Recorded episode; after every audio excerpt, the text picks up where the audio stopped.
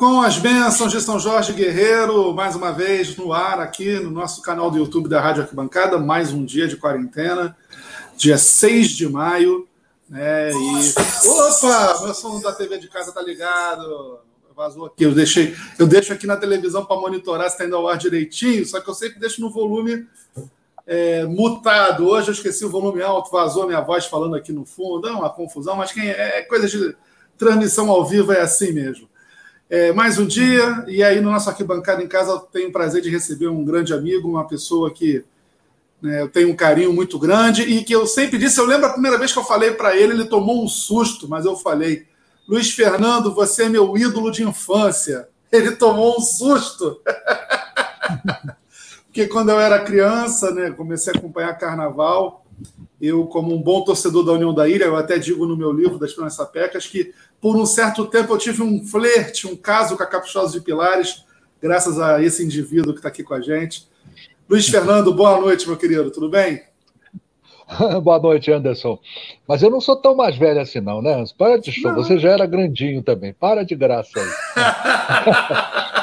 Mas fico satisfeito em saber que você teve uma quedinha pelo Caprichoso, né? Aquele trabalho que a gente desenvolveu lá, juntamente com Flávio Tavares. Eu tenho, eu confesso, tenho muita saudade né, daquele momento que a gente passou na Caprichosos. Foram gr grandes carnavais, a gente conseguiu, né, tivemos a sorte de termos grandes carnavais, a gente tinha uma, uma comunidade bastante forte, comunidade que eu falo, né, a nível de componente, né, então era um componente que tinha a descontração, a alegria, né, então é isso aí, rapaz. Então fico satisfeito em saber que você não era tão criança assim, gostava do meu trabalho. Para de show. Não fica me envelhecendo mais do que eu já estou. Não, não, é. Mas eu já, já. Eu era criança, eu tenho que dizer que eu era criança. Até tem uma história muito engraçada. Acho que, acho que eu conto essa história no meu livro, conto, conto sim. Que 82, né? É, o carnaval de 82, eu lembro muito bem que eu ouvi o samba da Caprichosa no rádio, né? Era uma época que você ouvia sambas do grupo de acesso no rádio, a saudosa Rádio Ipanema, e eu ouvi o samba da Caprichosa fiquei apaixonado. E, pô, e foi um grande ano da União da Ilha. A União da Ilha fez é hoje. Não foi, por sinal, a primeira vez que eu fui à Avenida ver desfile. O Viu é hoje na Avenida. E aí, é, quarta-feira de cinza. Aí na, na, na, na manhã de terça-feira, o desfile do grupo de acesso naquela época era as segundas. A Caprichosos foi a última a desfilar, foi na terça de manhã. Eu me recordo que eu estava na casa da minha falecida avó, eu assisti o desfile da Caprichosos pela TV, fiquei encantado, louco, com a feira livre que o Luiz Fernando tem. E, por sinal, é uma pena que praticamente não existem imagens desse desfile, né? A gente não acha essas imagens. E, e aí eu lembro que quarta-feira de cinzas, apuração e tal, minha família imperiana, em êxtase, né? Com o título do Império Serrano, né? E todo mundo indo para Madureira, indo para Madureira, Madureira, você quer vamos para Madureira? E eu virei assim e falei assim: me deixa em Pilares. eu queria eu queria comemorar a vitória da Caprichosa do grupo de acesso. Até conta essa história no livro. Mas, enfim, Luiz Fernando, para a gente começar a entrar, até já, já perguntaram aqui, realmente não existe. O, é, o Lorival perguntando, não tem imagens da, da, da, do carnaval da Feira Livre da Caprichosa de Pilares. Infelizmente não tem. É, e, e, eu cheguei a ver, eu criança, eu cheguei a ver a Caprichosa ensaiando. Opa, caiu, Luiz Fernando, não caiu. Daqui a pouco o Luiz Fernando volta. e caramba. Daqui a pouco o Luiz Fernando volta e a gente continua. A gente continua falando aí, voltando com o assunto. Ele deve ter esbarrado aí, deve ter clicado em alguma coisa. Daqui a pouquinho o Luiz Fernando volta. Então, dando aqui boa noite à galera que está chegando. Né? Deixa eu pegar aqui o Francisco, né? O Ricardo. Daqui a pouco eu vou passar a tua pergunta para o Luiz Fernando, Wesley Clemente, Alesco, enfim, Carlos Alberto, a galera toda aí chegando. Né? enquanto o Luiz Fernando não volta, já aproveito, já passo né, nossa programação dos próximos dias. Amanhã nós temos o nosso tradicional debate arquibancada, a partir das nove e meia da noite, falando né, de alegorias e fantasias. O convidado ainda a gente está fechando, mas a gente está seguindo aí nessa linha do debate arquibancada de toda semana abordar um ou mais quesitos, né? Quando os quesitos são afins, a gente aborda junto. Já falamos de bateria com, com o mestre Rodney da Beija-Flor, já falamos de samba enredo com André Diniz, já falamos de harmonia e evolução com o Júnior Scafura, agora que eu reparei que a câmera deu uma andadinha. Já falamos de harmonia e evolução com com Júnior Scafura, já falamos de enredo, né, na semana passada com o Vinícius Natal, e agora a gente vai falar sobre alegorias e fantasias. Estamos fechando ainda o, a pessoa que vai participar com a gente, né, até espero que até o final do dia a gente possa já divulgar, e a gente vai divulgar nas nossas redes sociais normalmente. E na sexta-feira, Chico Frota vai fazer mais uma edição do Baú do Samba Enredo, LP do Carnaval de 1989, o LP mais vendido da história do, das escolas de samba, né? o Carnaval de 89, LP que é recorde de venda, né? E vai estar aí no nosso programa na sexta-feira. O Chico Frota vai ter a participação do André Bonatti, diretor cultural da Imperatriz, evidentemente. Imperatriz campeã de 89, o André Bonatti vai bater esse papo com o Chico Frota na próxima sexta-feira. Enquanto o Luiz Fernando não volta, a gente continua aqui com os nossos, com os nossos recados. tá, últimas vagas, hein? Na segunda-feira que vem eu começo um curso online do jornalismo e carnaval. Né? Mais informações pelo nosso site ou pelo e-mail curso.jornalismocarnaval.gmail.com. Aguardo vocês. Luiz Fernando está de volta. Deu Pô, ruim aí, eu... Luiz Fernando? Eu caí aqui, rapaz. Eu, eu, a minha internet de vez em quando some um pouquinho. Aí eu peço desculpa aos ouvintes aí, mas eu estou atento, estou aqui ligado, mas eu dei uma caidinha aqui, eu não conseguia voltar, rapaz. Mas agora eu consegui. Estamos Maravilha. Você falava da, da Caprichosa, né? eu falava da, da Caprichosa, eu, eu, me recordo, uma vez eu criança, eu fui na, no desfile, eu, eu vi a Caprichosa desfilando na João Ribeiro, porque meu avô, meu avô trabalhava com barraca de festa, né? Barraca de milho, essas coisas, de, de jogos, de bingo e tal e ele montou no, no carnaval lá em Pilares. Inclusive, inclusive meu, meu avô era amigo do Maír, né, que foi o presidente da Caprichosa dessa época toda. Dessa, né? Mas, enfim, já falei demais, agora é você. É, é contigo essa história, Luiz Fernando. É, conta um pouco, assim, como é que começou né, todo, todo, todo esse movimento que culminou naqueles desfiles maravilhosos da Caprichosa. Eu sei que você reconhecidamente é fã da Maria Augusta, dos carnavais que ela fez na ilha, né? Conta pra gente um pouco. É, eu sempre coloco isso, né, antes. A, a, quer dizer, a minha linha de carnaval, quer dizer, onde eu aprendi, me identifiquei, né, com o carnaval, foi através da Maria Augusta. Sim, eu já falei isso pessoalmente a ela, né, que eu copiei descaradamente a Maria Augusta, né. Era aquela linha, né, eu achei que aquela linha era um grande, um, uma grande, um, um, grande enfoque a se dar para o carnaval, né? Uma coisa popular, alegre, descontraída, né? E você, com quando você não tem grandes recursos, né? Uma saída é essa, né? Então, quer dizer, a minha, a minha origem nisso tudo começa quando eu resolvo ser compositor de escola de samba, né? Antes tem aquela visão, né? A gente, quando era garoto, mais jovem, né, e tal, isso aí tem, tem algum tempo, claro, eu me apaixonava pelos, pelo LP das escolas de samba. Eu aguardava com muita ansiosidade, né? ansioso demais, a, o aparecimento desse, desse, desses discos. Né? E dali eu começava a bolar enredo, como é que seria o desfile da escola de samba, né? sem ter nenhuma relação. Eu nunca tinha desfilado na minha vida em escola de samba, mas aí eu começo a fazer samba com alguns amigos e tal, e a gente faz algumas brincadeiras, e, e numa dessas a gente é convidado a ser compositor do Niso de Cosmos. Lá vou eu para o Niso de Cosmos, né? lembrando que Cosmos não é Vila Cosmos, né? ali perto da Penha, não. É Cosmos, quer dizer, que é o subúrbio, né? bem perto de Santa Cruz. Né? Então você passa Campo Grande, passa em Oaíba, vai chegar em Cosmos, depois tem Paciência e finalmente Santa Cruz. E aí eu chego na, em Cosmos, em 20 minutos mais ou menos, eu acabo virando diretor da escola, porque eu morava na época em Vila Isabel, como moro até hoje, estou falando aqui de Vila Isabel ainda, né? daqui a pouco eu vou para Tomás Coelho, daqui a uns dias, né, quando passar a quarentena e tal, que eu estou mudando realmente aqui em Vila Isabel. Mas então, na época, eu já morava em Vila Isabel e aí eles precisavam de alguém que representasse a escola na Associação da Escola de Sambas. E lá vou eu, né? acabo virando representante. E aí eu conheço o mundo do samba, né? Conheço todas as pessoas envolvidas com, com samba, porque naquela época e é uma época que eu tenho muita saudade, né? As escolas de samba todas se reuniam num, num lugar que era na Associação da Escola de Samba, ali, ali na rua Jacinto, no Meia, né? Então eu virei representante do Unidos de Cosmos. E ali eu conheço várias pessoas do mundo samba, por exemplo, Ed Miranda Rosa, Gerson San Martino, que também, né, que, acaba, que eram representantes da Mangueira, o, o Ed foi presidente da Mangueira, e o Ed Miranda era, era, era diretor de carnaval na Caprichosos.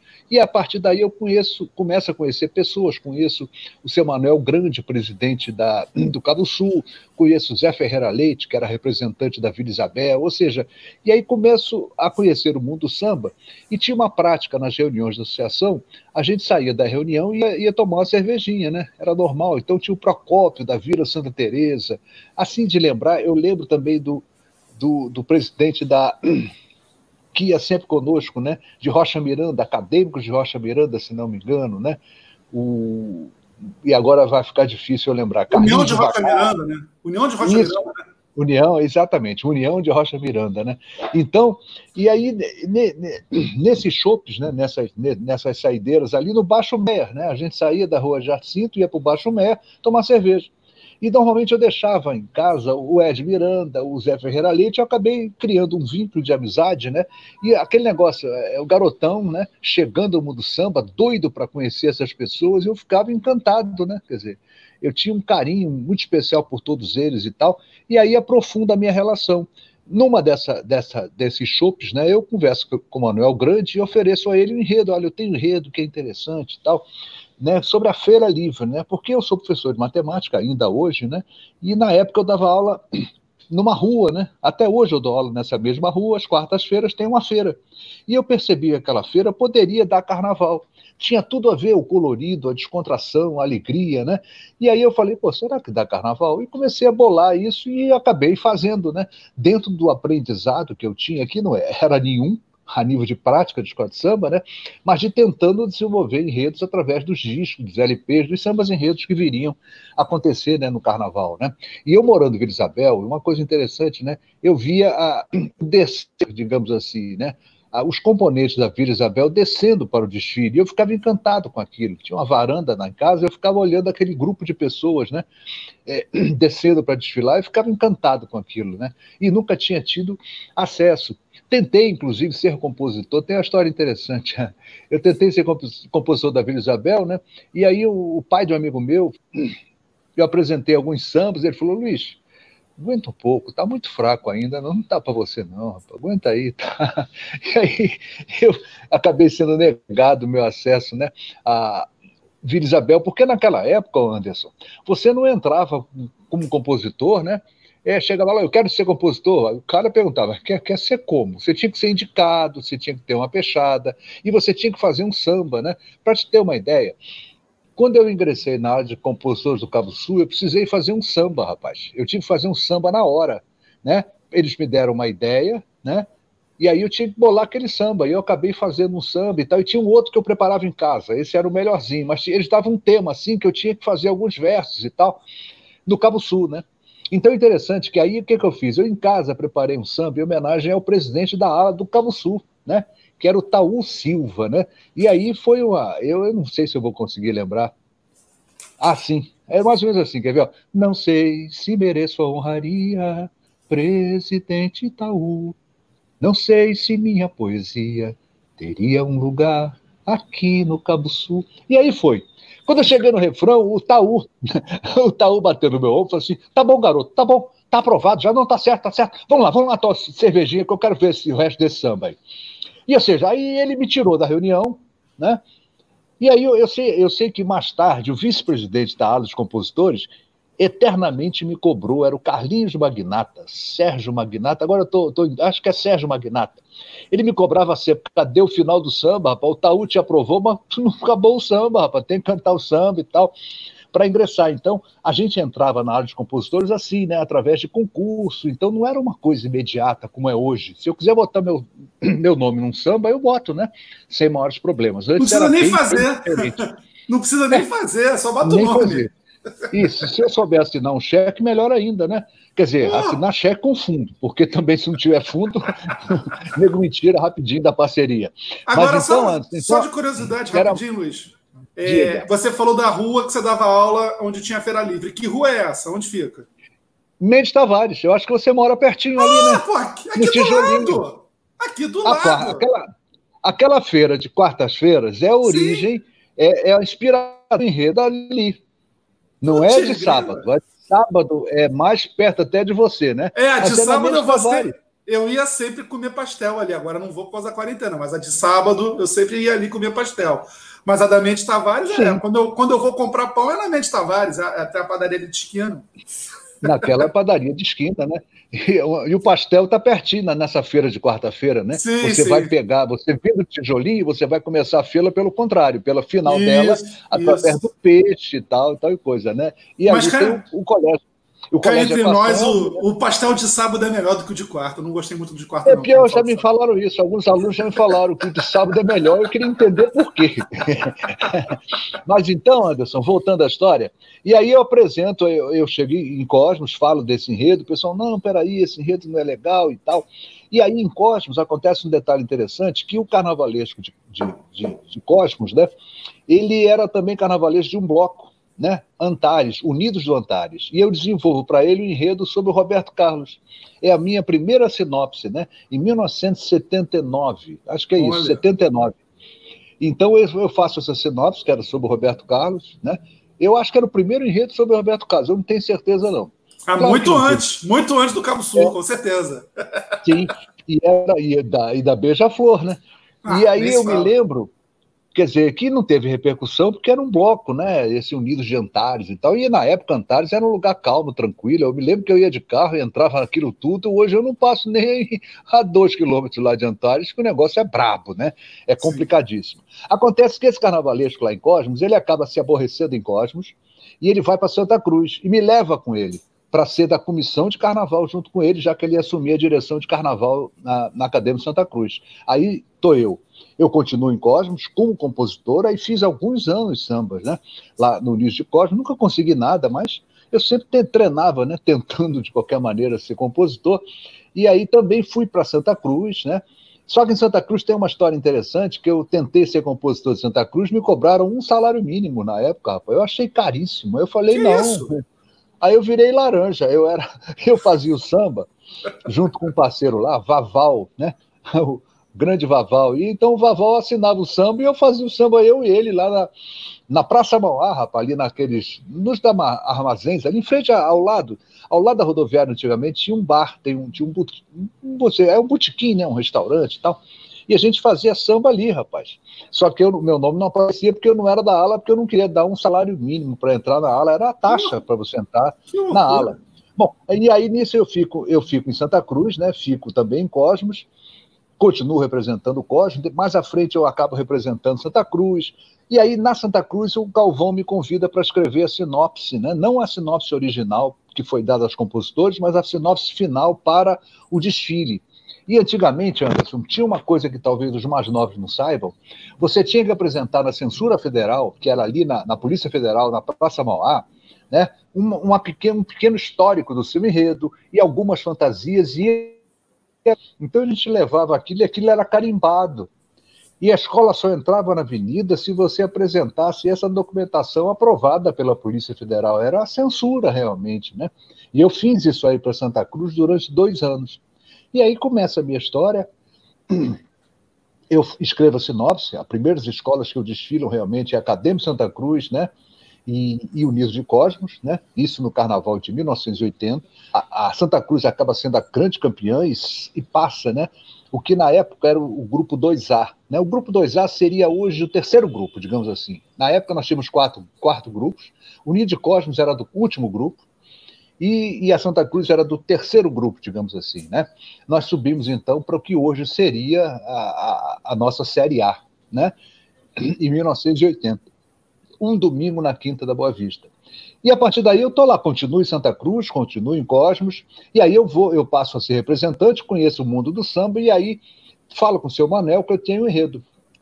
Levo esse enredo para o Cabo Sul, seu Manel me convida na reunião, e aí eu encontro, por, inclusive, a Terezinha Monte, né? Aí eu conheço a Terezinha, ela, ela já tinha sido carnavalesco o ano anterior, né? ela mais um grupo de três pessoas, ou duas pessoas, e aí seu Anel me, me convida a fazer parte desse grupo, né? E aí, e, quer dizer, na verdade, seu Manel me impõe para fazer o carnaval com a Terezinha Monte. E aí me junto eu, a Terezinha, os outros preferiram não fazer parte, então entrou eu, a Terezinha e o primo da Terezinha Monte, né? Fiz, fizemos o, o, carnaval do Daomé São Luís, a Pureza Minagete. E aí eu for convidado, através do Ed Miranda, né, a apresentar um trabalho na Caprichosa no ano seguinte. Mas deixo claro também que a feira também foi oferecida ao Cabo Sul, e o Cabo Sul achou que, era, que aquele enredo não era, era muito, muito leve, muito alegre, e o Cabo Sul era uma escola pesada, que gostava de contar né, histórias, aquela velha coisa de capa, espada, ainda tinha essa coisa muito de perucas e tal, e o Cabo Sul era uma escola pesada para esse tipo de enredo, ou seja, eu acabei fazendo um enredo afro, meu primeiro enredo, né, digamos assim, quem desenvolve o carnaval sou eu e o primo da, da, da, Terezinha, claro, com a ajuda dela, a sinopse é nossa, né? E aí o primeiro título que eu tenho, que eu consigo emplacar no carnaval foi esse, né? Do Dalmé a São Luís. E no ano seguinte, então, eu sou convidado a apresentar a Feira Livre na Capixosas. E aí tem uma historiazinha que é importante lembrar. A Capixosas vinha do último lugar no ano anterior. E a Capixosas estava tentando, né? Se firmar e ela tinha descido. Né? E aí o que, é que acontece? A Capixosos começa a querer apostar em novidades. E aí a feira caiu como um, uma luva né, entre eles. Eu participei do concurso, acabei ganhando o concurso. E esse concurso é interessante porque ele estava mais ou menos armado. Né? Quer dizer, o Ed falou: não, Luiz, vai lá, você vai ganhar. Porque a gente armou, não sei o que e tal. Eu sei que foi 8 a 2 né? Eu tive oito votos, o segundo colocado teve dois votos, né? E um desses dois votos foi dado para um amigo meu que falou: pô, Luiz, na hora eu falei, não, vai ser covardia, você já ganhou, deixa eu dar uma força para o segundo colocado, no caso, que era o Ademar, que viria a ser muito amigo meu, que era o primeiro destaque da Caprichosos, né? E aí, e aí ganhamos, aí foi aí que eu conheci o Flávio Tavares, e a gente começou junto sem ter noção de carnaval. Eu não sabia a diferença entre Lamé e Paetê. Eu, eu tinha uma noção, uma vez o Mair, que era o presidente da Capixosa, falou assim: Não, eu tenho umas unhas aí. Eu falei, cara, o que, que é unha, cara? O que, que é unha? E não tinha Google, né? Na época não tinha Google, chegar em casa, pô, vai no computador, digita unha e aparece a resposta. Não tinha, né? E, rapaz, como é que eu vou descobrir? Eu vim descobrir unha um bom tempo depois. E é isso. A, a minha sorte é que a gente teve condição a gente fez, acabou fazendo um grande carnaval. Foi um carnaval que caiu realmente no gosto do povo, um samba belíssimo. Aí tem. É que negócio, eu tive muita sorte, viu, Anderson? Eu não posso negar isso nunca. Eu tive muita sorte de ter compositores fantásticos disputando né, os meus carnavais. Né? Os dois primeiros anos a vitória foi do Ratinho, né? No segundo ano, já com o Jorge Barbudo. No primeiro ano, somente o Ratinho, que foi aquele samba maravilhoso, né? Aí, quando o Ratinho já tentaria ganhar no próximo ano, e aí em parceria, sabe com quem, rapaz? Arlindo Cruz. Olha. Ratinho e Arlindo Cruz vão concorrer no ano do Chico, do Chico Rei, né? E acabam perdendo. Quem ganha é o Mira Araújo, Marquinhos Lessa, Balinha e Hércules, né? E essa, esse, esse quarteto, depois tem a entrada do Carlinhos também, vão ganhar os próximos carnavais na Capixosa. Então, eu tive muita sorte né, de ter sambas maravilhosos, sem dúvida nenhuma. Então, um dos grandes sucessos da Capixosa não era apenas o enredo, é porque a gente teve a sorte de ter sambas maravilhosa. Aí a gente tem que agradecer né, ao Carlinhos, ao Almir, recém-falecido, né, Almir de Araújo, o Marquinhos Lessa, que ainda é vivo, eu acho que é o único vivo de todos eles, né? Marquinhos Lessa, que é, é, é compositor da Imperatriz Leopoldinense, tem, tem feito sambas maravilhosos. Então eu tenho que ressaltar isso, né? Eu, eu acho que os enredos eram maravilhosos, mas a gente teve uma safra de sambas fantásticos. E aí começa toda essa história.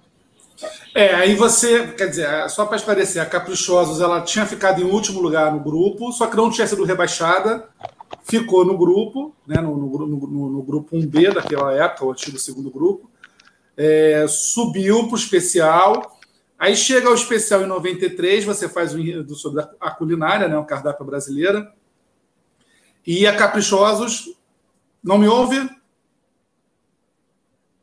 Não está me ouvindo? Meu Deus do céu. Luiz Fernando mexeu no celular, acabou fazendo alguma coisa ali. Daqui a pouquinho a gente volta então com o Luiz Fernando. Acontece, é assim mesmo, gente. Então, é, estamos aí no, no, nosso arquibancada em casa, conversando com o Luiz Fernando Reis, relembrando, chegou um monte de gente depois. Vou aqui falar mais uma vez, aqui passar os nossos recados. Amanhã, quinta-feira, às nove e meia, tem um debate arquibancada que a gente vem seguindo aí nessa linha de falar dos quesitos, né? É, nessa quinta-feira vamos falar sobre alegorias e fantasias. Ainda estamos fechando quem será o nosso convidado. E na sexta, Chico Frota traz o baú do Samirredo com o LP do Carnaval de 89. Luiz Fernando está de volta. Me ouve, Luiz Fernando? É, rapaz, é, é, de vez em quando eu caio, eu não consigo ficar muito tempo, não, cara. Eu acho que o, o, meu celular, ele fica viciado na minha voz, rapaz. Eu falo muito, falo muito, ele cansa. Ah, vou deixar esse cara para falar mais porcaria que eu Mas então. Mas enfim, você falava, a, a Caprichoso vai para o grupo especial em 83 e o desfile tem problema, né? De, da falta de energia e tal. Conta um pouco Exatamente. como é que foi esse, esse bastidor é, aí. É, a gente, o Carnaval de 82, né, foi, nós fomos a, a campeã da Série A. É, nesse ano, nenhuma escola desceu, ante, antecipadamente é bom lembrar, né? O Império Serrano não desceu, o Caprichoso não desceu, permanecemos no, no grupo e, e para nossa sorte, nós fomos campeões e, coincidentemente, o Império Serrano acabou sendo campeão com um bumbum paticumbum, né? Da Rosa Magalhães, né? Então, é uma, uma coincidência interessante. E aí, quer dizer, a gente parte para o ano seguinte, 83, para fazer um carnaval só que é aquele negócio, a gente ainda veio com aquele ranço de Série A, né? Então, eu, eu hoje, né, eu sendo assim mais é, preciso, né? Eu acreditava que a gente poderia ficar. Mas eu tenho a visão hoje, né? Na época caíam duas escolas, né? Eu me lembro que eu fui uma vez no Barracão, acho carnavalês da Tijuca, né? Era uma das escolas que podiam cair, era o Iarema e tal. E eu saí de lá animado, que eu falei, não, eu acho que eu ganho desse carnaval e tal. tinha essa coisa da, de, da espionagem e tal, né?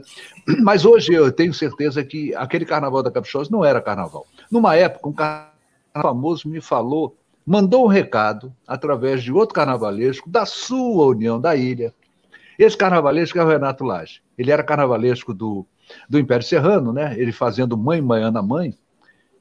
Né? E eu fiquei apaixonado por, por aquele trabalho dele maravilhoso.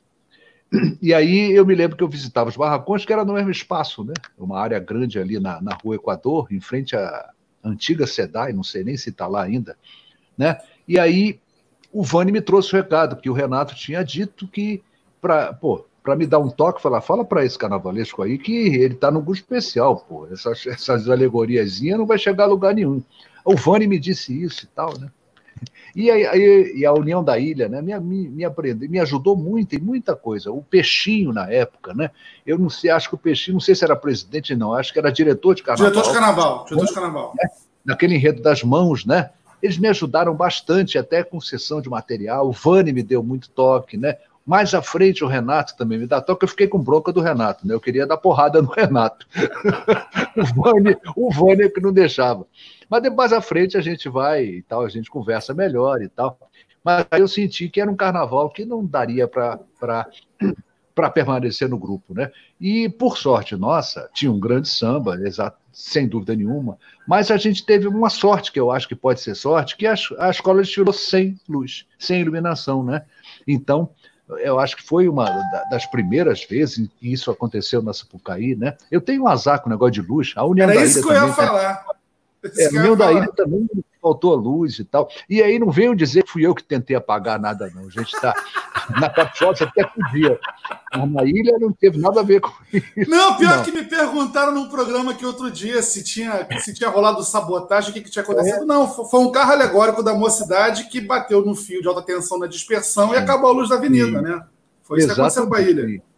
E aí, então na Caprichosa, eu me lembro que na época eu lutei para a gente continuar desfilando, né? Para não continuar, para a gente parar o desfile. E o Air, na época, falou: não, não vamos parar, não. A Rio Tour está de olho na gente, não vamos parar, não, porque já me. Acho que era o Antônio Lemos, né? Falou para a gente seguir, porque eles vão resolver isso, não vão parar, não. E eu me lembro que eu discuti com o Maír na avenida, né? Bom, finalmente, a escola desfilou, foi embora, e nós fomos considerados órgão concur, né? E aí eu acho que foi uma, um momento de sorte da Caprichosos, porque eu acho que a gente não tinha carna carnaval, digamos, para permanecer no grupo. E aí, eu não sei nem quem desceu. Acho que não desceu ninguém. Não desceu ninguém. Né? Desceu ninguém. Desceu desceu ninguém. E aí, eu, não, eu, perguntei quem teria sido a última colocada, porque nós não tivemos nossos envelopes abertos, inclusive, né? Eu acho que foi a ponte, se eu não me engano, foi a ponte. Eu acho que foi a ponte que ficou em último lugar, talvez, mas não talvez. caiu.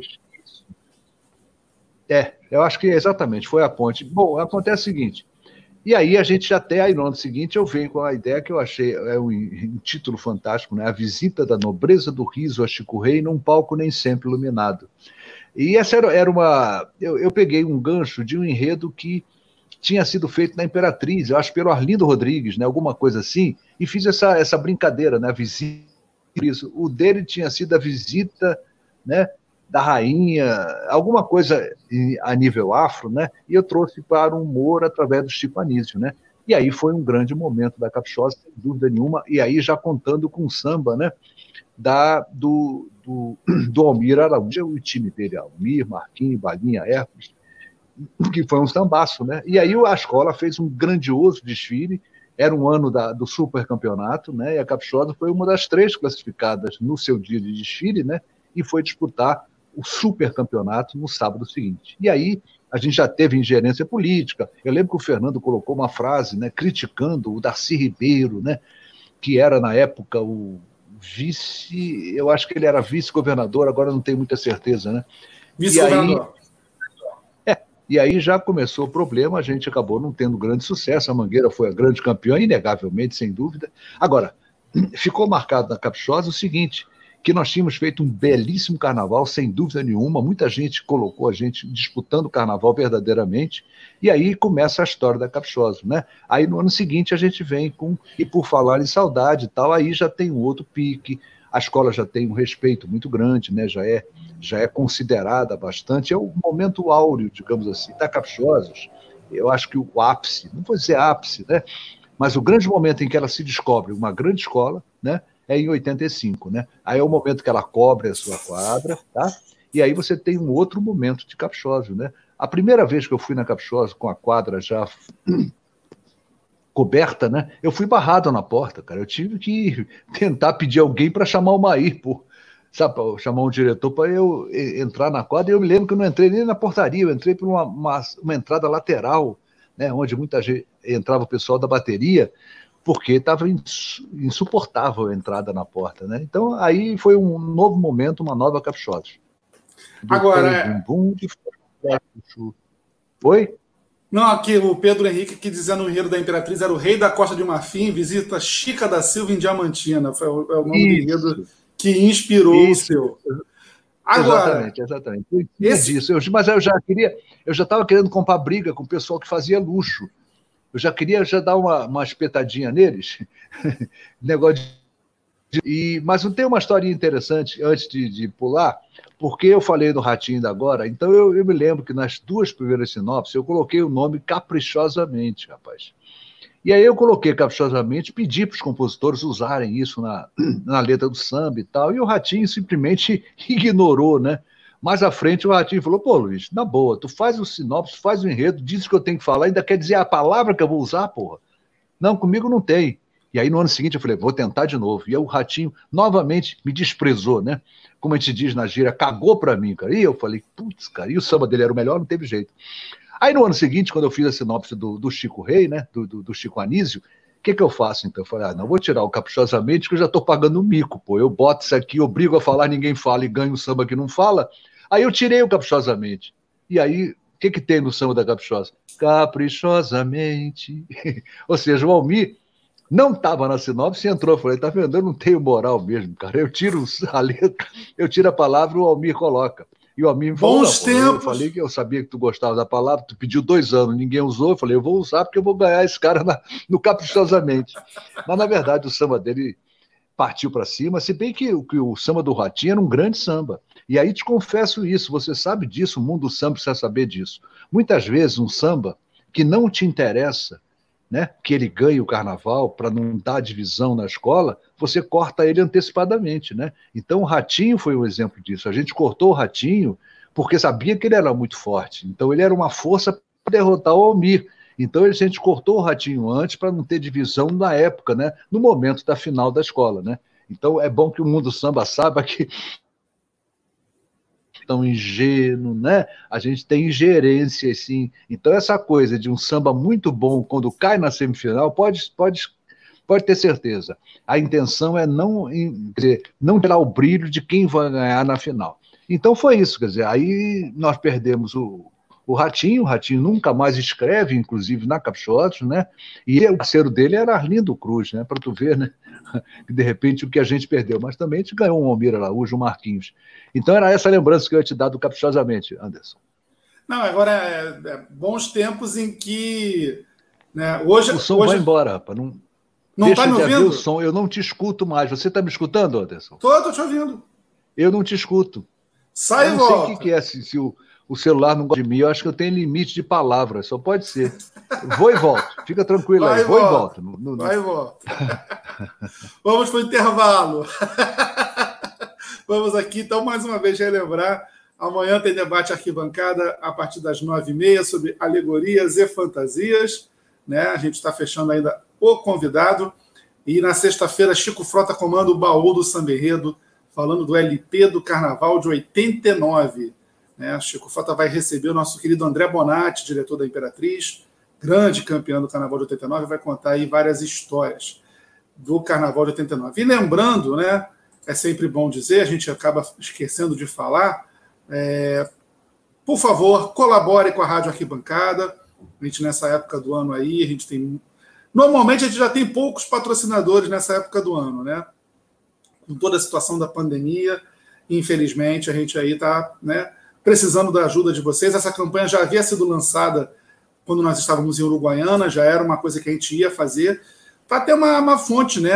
Para poder manter ao longo do ano o nosso funcionamento. A gente tem despesa com o site, a gente tem despesa com a rádio, a gente tem despesa com equipamentos, enfim. Né? Então, é, se vocês puderem nos ajudar, a partir de cinco reais por mês, você pode botar lá no cartão de crédito cinco reais por mês, não vai te fazer falta nenhuma. Eu sei que a situação está apertada, mas até outro dia tinha um ouvinte aqui conversando comigo, né? E ele falou uma coisa que é verdade, né? Se estiver assistindo aí, um abraço para o Vinícius.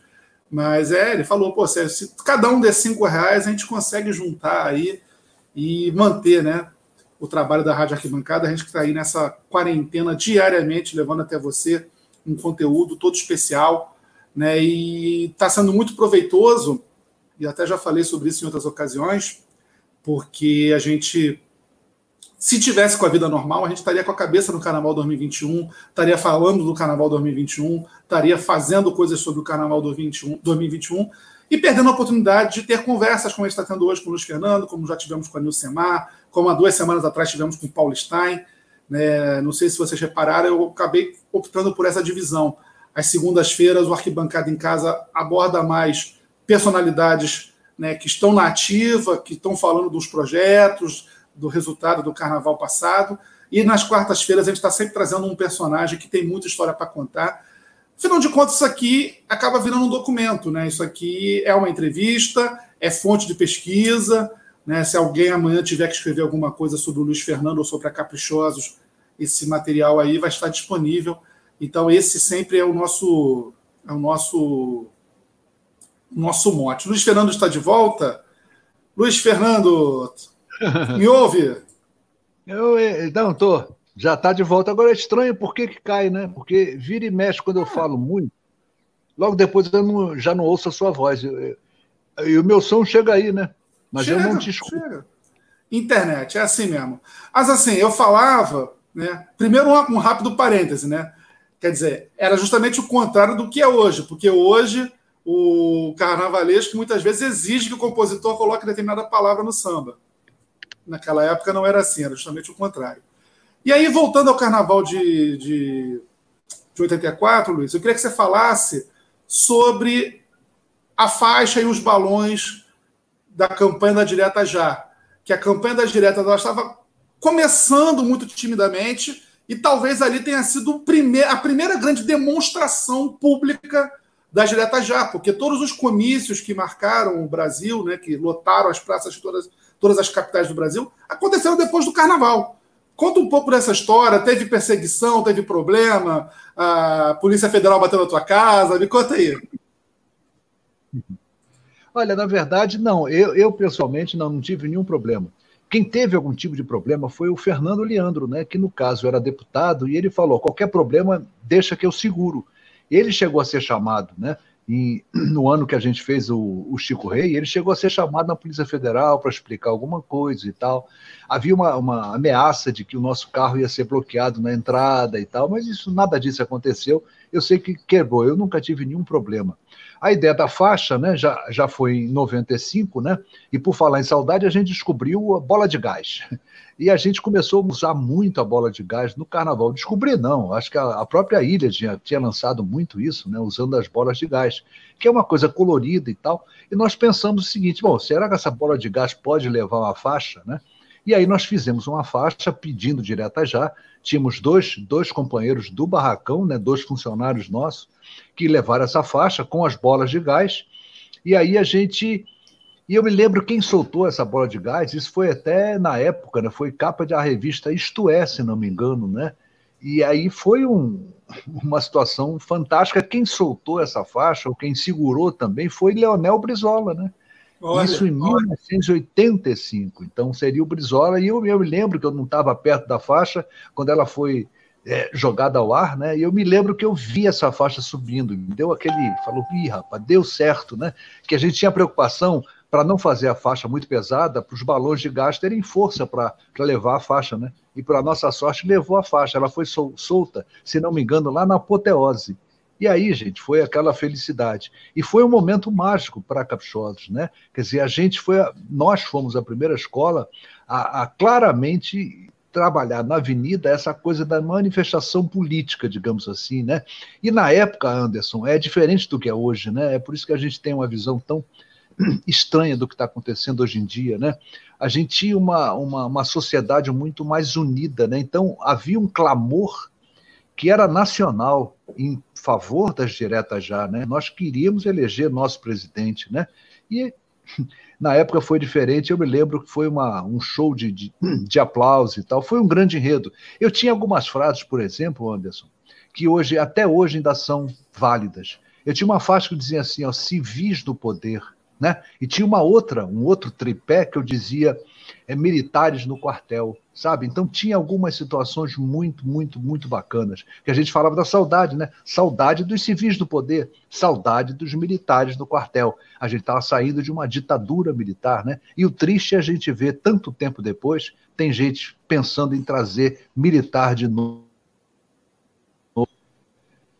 Verdade. Agora, só, só, só uma, uma, uma, leve correção, Luiz. É, a faixa foi em 84, né? Na verdade, foram dois, foram dois carnavais que você tocou nessa tecla. 84 foi a faixa. Luiz Fernando caiu de novo. tá que tá. É, é uma pergunta, uma resposta, ele cai, mas ele volta e a gente vai tocando. É... Tem aqui um comentário aqui do Péricles. Assim, é, Péricles, é, a Raquel Valença teve com a gente ontem, por sinal, num debate sobre memória e carnaval. Agora, a gente tem que entender também o seguinte: a gente não sabe das condições das pessoas para participar do programa. Se elas têm condições de fazer uma chamada, uma chamada em vídeo, se elas lidam com a tecnologia, não é toda pessoa que lida com a tecnologia com tranquilidade. A gente, na medida do possível, vai tentando trazer. Me ouve, Luiz Fernando? Estou te ouvindo. Não sei Maravilha. Qual é o problema. Maravilha. Anderson, na verdade, explicando aos ouvintes o que acontece. Quando eu, eu, eu, eu termino de falar, quando você começa a falar, Anderson, eu já não ouço né, o que você está falando. Então eu preciso sair e retornar. Entendeu? Eu não estou caindo, não. Não é a internet que está caindo. Eu não sei qual é o problema de som, mas isso já aconteceu em outras duas lives. Eu, de repente, sem escutar, né? E aí eu tenho que sair e voltar. Não vou nem falar muito, porque eu acho que isso é que é o problema. Não, não tem problema. É, então, assim, só para só pontuar, é, a, a faixa foi 84, que foi na época que surgiu a campanha. 80, aí as diretas não passaram, em 84. Em 85 teve a eleição indireta que elegeu o Tancredo, né, e que ele não assumiu o poder. E aí a Caprichosos, em 85, pegando o rescaldo das diretas já que não tinha passado, a Caprichosos faz né, a, diretamente o povo escolhia presidente, saudade dos militares no quartel, aquela coisa toda. E aí eu vou. Eu, e aí, não, até, até porque, como eu falava numa hora aqui que você teve fora, esse tipo de entrevista acaba servindo como documento histórico. A pessoa no futuro pode pegar, pode pesquisar, enfim. Então, você está dando um depoimento sobre essa, sobre essa época.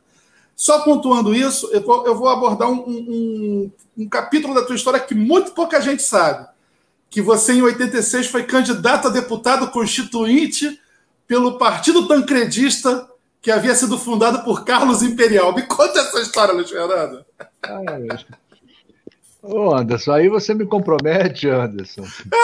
Eu fui, eu fui candidato, acho que foi 88, né? Na 86. Não, de 86. 86? É. Não, a eleição foi 86, a Constituinte foi 88, isso. Ah, é?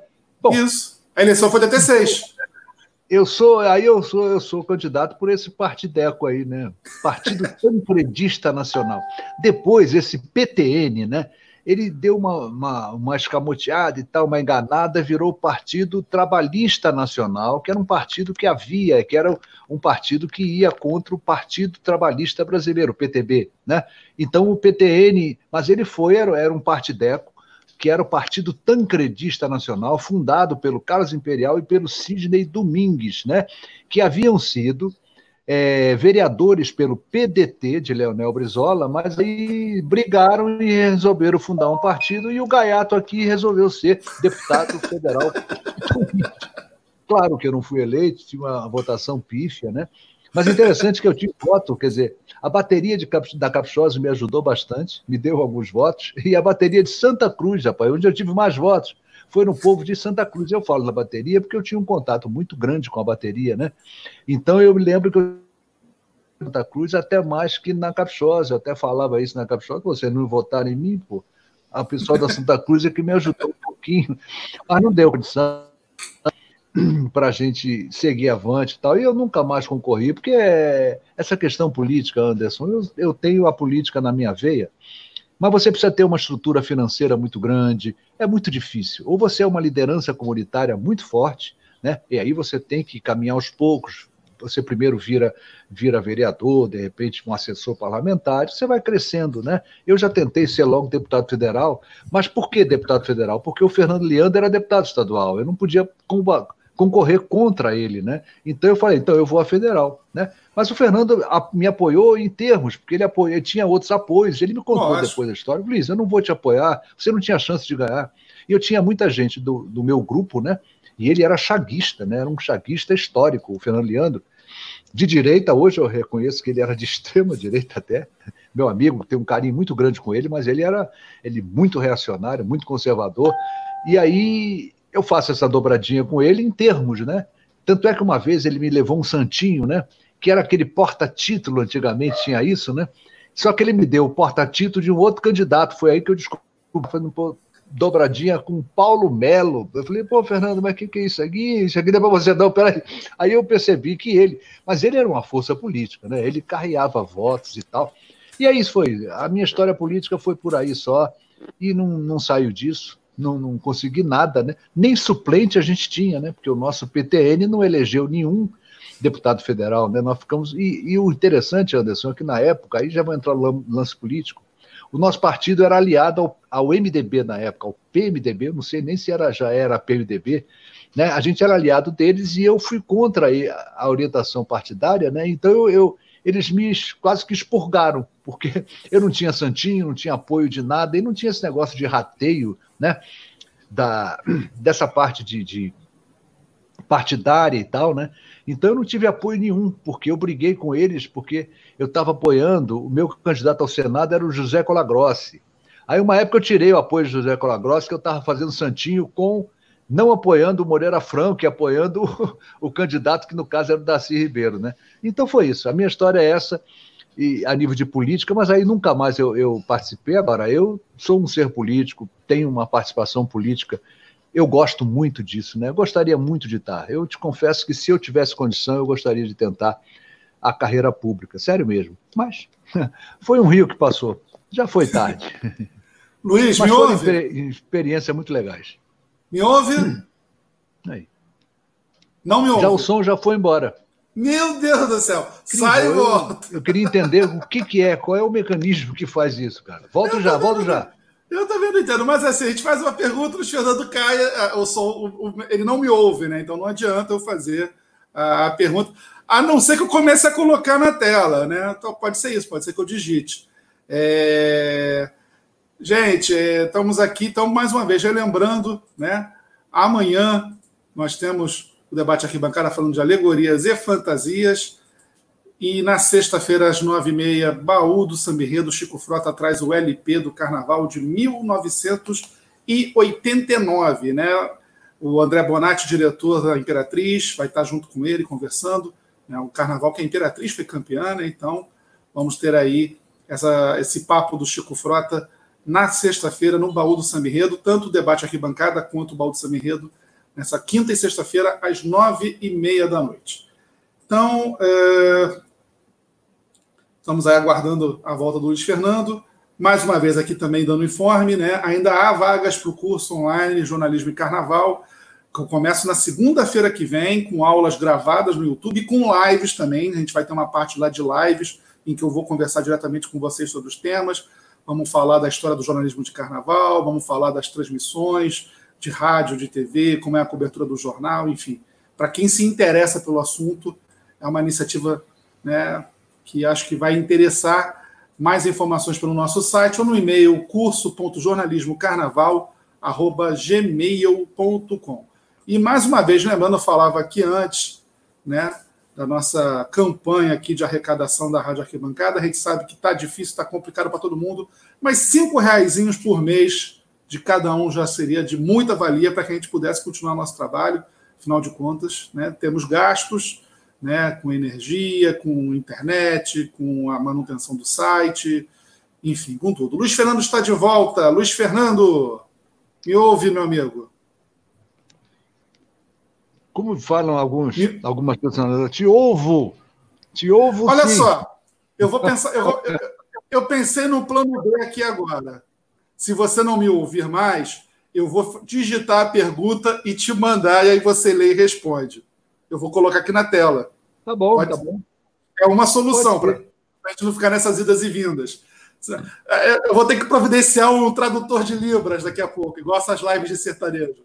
Mas, enfim, é, a gente falava né, dessa tua passagem pela Caprichosos, e aí você deu essa cara a Caprichosos, a Caprichosos foi né, uma escola competitiva, você conseguiu fazer carnavais competitivos, né, mas com a, com a linha bem humorada, e aí depois é, você sai da Caprichosos de Pilares e vai para Imperatriz Leopoldinense. E é um carnaval que tudo dá errado. Eu queria que você contasse essa história e também a história da apuração, que é ótima.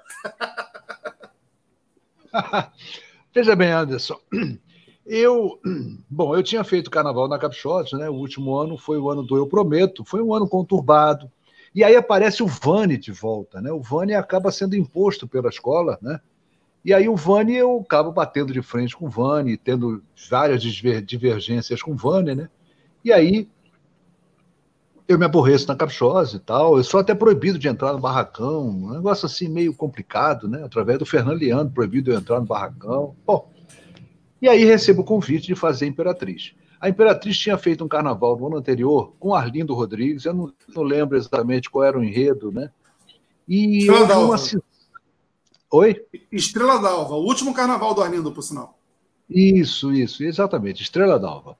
E aí, quer dizer, o, acabou havendo um estremecimento do Luiz, né, do Luizinho, do Luiz Pacheco Drummond, com o Arlindo Rodrigues. E aí o Luizinho se aborrece e se afasta da Imperatriz, porque ele gastou muito dinheiro. Por isso ele se aborreceu com Arlindo. E aí eu sou convidado a fazer, através de uma junta governativa que assumiu a Imperatriz, era o Elmo, acho que era Elmo o nome dele, não tenho certeza, o Zezinho, que até hoje é dirigente da Imperatriz, tinha o Índio, agora e havia um outro também, um, um, compositor famoso na Imperatriz, né? E eram quatro que tocavam a escola. O Luizinho se afastou. E aí eu sou convidado a fazer um carnaval, e aí é um detalhe que eu gosto de explicar sempre, porque fica parecendo que eu cheguei na Imperatriz impondo o estilo de carnaval que eu fazia na Capixosos. E, na verdade, a Imperatriz, a Imperatriz me pediu para fazer um carnaval leve, descontraído, a exemplo do que a gente fazia na Capixosos, já que o Luizinho, o Luiz Pacheco Drummond, tinha se afastado, né? da escola e não ia ajudar nada esse ano e tal, e assim foi. Mas, na verdade, tem um detalhe também importante frisar. O Luizinho é que me contratou, né? O Luizinho é que me pagava. Quem me pagava é o Luiz Pacheco Drummond, mas ele não participa da escola. Quem toca a escola administrativamente é essa junta governativa, né? O Luiz só vai voltar depois do samba enredo, né? Depois que ele escolhe o samba enredo e basicamente quando ele começa a injetar dinheiro é, é, em, é em janeiro, né? Eu me lembro de ter ido com o filho dele, né, o Luiz Antônio, à cidade, a gente comprar material, mas já no final, né? Mas em nenhum momento o Luiz abandona a escola. Ele vai na final, ele participa da escola, mas administrativamente ele não se mete, né? Ou seja, e aí foi o que foi. A gente teve, primeiro, alguns problemas de o, grande problema, a identidade de enredo. Né? A, Imperatriz não está preparada para aquele tipo de enredo, não era a cara dela, e a gente percebia de uma certa maneira isso também, mas vamos acreditar que vai dar certo, que a gente vai conseguir e tal, mas não conseguir. É muito difícil você tentar colocar numa escola, e eu acho que cada vez mais a Imperatriz deixa claro isso. Ela tem o estilo de fazer carnaval. E vou te dar um exemplo, talvez você fique até chateado, mas a União da Ilha esse ano aconteceu a mesma coisa. Ela tentou fazer uma coisa que não era a União da Ilha e não Concordo. deu certo. Concordo. E eu tentei fazer na Imperatriz e não deu certo, né? Agora, deixo claro que eu não impus esse, esse tipo de, de, de enredo, né? Na, na Imperatriz, foi toda essa história. E acontece, mas aí, aí tem umas histórias, eu conversei muito com o Luiz, né? Com o Luizinho na época e tal, e ele tinha um carinho, uma admiração gigantesca pelo Arlindo. E ele falou: eu briguei com ele porque ele gastou meu dinheiro todo, tal, não sei o quê, não sei o quê, mas eu adoro o Arlindo. E até uma vez ele me falou uma coisa assim, que falou: olha, se espelha no Arlindo, o Arlindo é um grande carnavalesco, acho que você ainda tem que aprender um pouco com ele. Ele me falou isso na, na minha tela, pum, na, na, testa. Então foi um carnaval que não deu certo. Agora a gente tem problema na avenida, a gente pegou um, uma, uma, chuva torrencial né, na concentração, e você sabe, né? A chuva na concentração é pior do que a chuva no desfile, porque a chuva no desfile você já está em desfile e você vai embora e a chuva na concentração te joga para baixo, né? E uma série de problemas. Eu lembro de uma, de uma um destaque nosso, né? A Lena, né? Que era a mulher do Luizinho, ela ficou sem segurador de Santo Antônio. Então a loucura da gente arranjar Santo Antônio, que foi preso com arame, né? Sabe, o negócio, as coisas não deram certo. A gente entrou em desfile com oito minutos, sabia da escola em desfile. Aí a gente acabou perdendo isso lá atrás, a gente foi perder tempo de concentração. E a coisa foi tão séria que eu tava, eu me lembro que eu estava torcendo, né? Era eu e o Cabo Sul para descer, rapaz. Eu não queria ser a última colocada, né? E eu torcendo para o Cabo Sul. A Cabo Sul 9,8. Imperatriz 9,7. Cada, cada quesito que entrava era um décimo que eu estava abaixo, cara. Eu torcendo, já na altura do campeonato, eu torcendo, né? É, pela. Contra o Cabo Sul, tentando ver se ele ficava em último lugar. Mas a, a parte que você pediu é, é interessante lembrar que aí eu fui para a apuração, a apuração era do Maracanãzinho, né? Então eu fui para a apuração, então daqui a pouco senta do meu lado. Eu passei pelo pessoal da Capchosa, cumprimentei o pessoal da Capchosa e tal, né? Que eram amigos e tal. E sentei separado, claro, né? E aí fiquei sozinho lá, só tava eu. Daqui a pouco senta do meu lado, quem senta do meu lado? O Guga, né? O Guga era compositor do samba, né? Foi um dos ganhadores do samba enredo e tal. E o Guga era era o, o segurança do Luiz, né? Era um dos seguranças do Luiz. E aí o que, que eu fiz? Eu comecei a ficar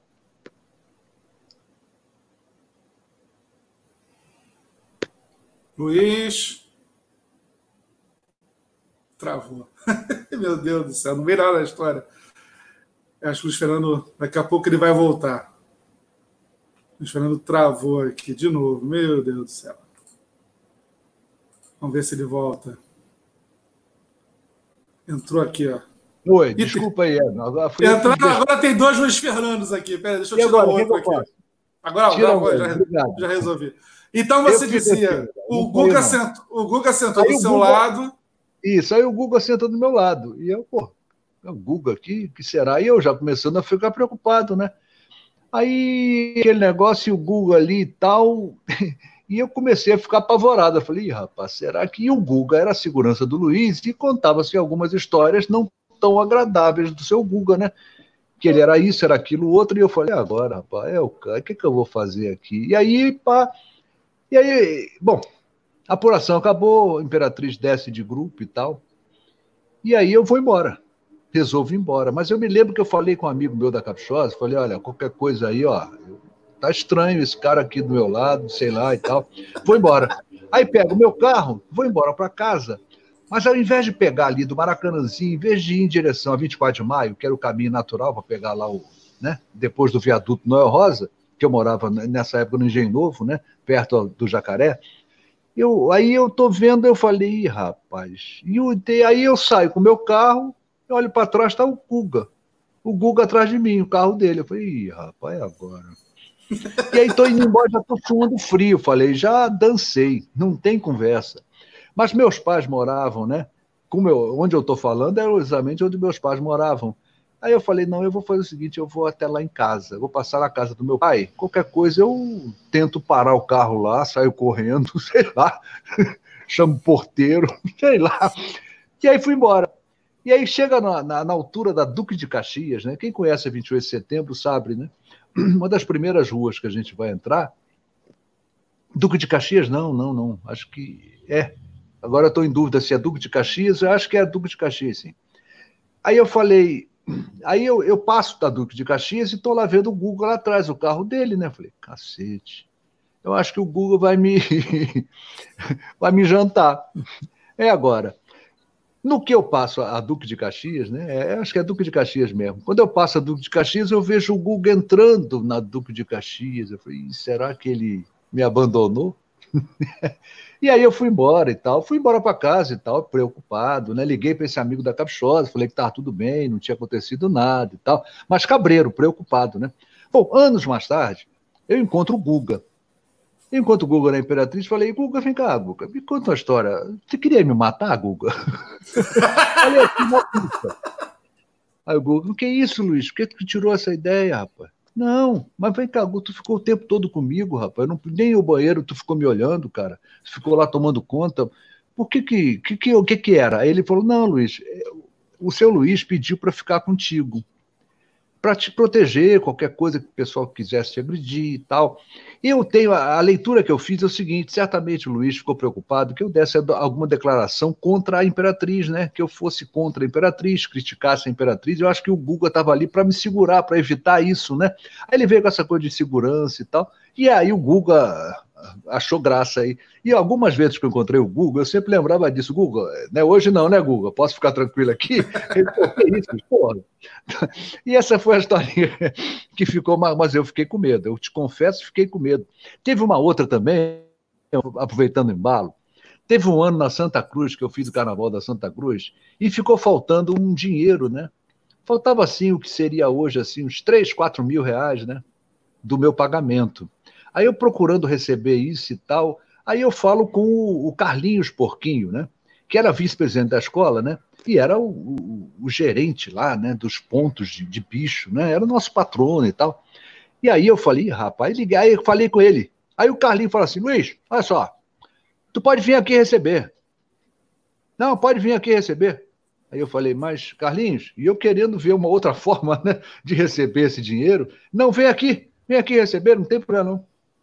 E, rapaz, eu fui, mas com medo, rapaz. Morrendo de, juro, morrendo de medo. Mas falei, eu vou arriscar, o que, que vai acontecer? Aí eu vou lá na casa dele, né?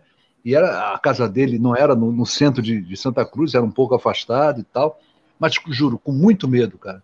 Eu chego lá, ele me convida a tomar um café. Eu falei, hum, esse negócio de café não é legal, cara.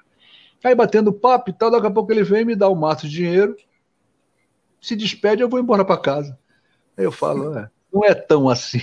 E aí, mas eu lembro disso aí, eu fiquei, eu achei que o Carlinho Porquinho ia me, me, me traçar.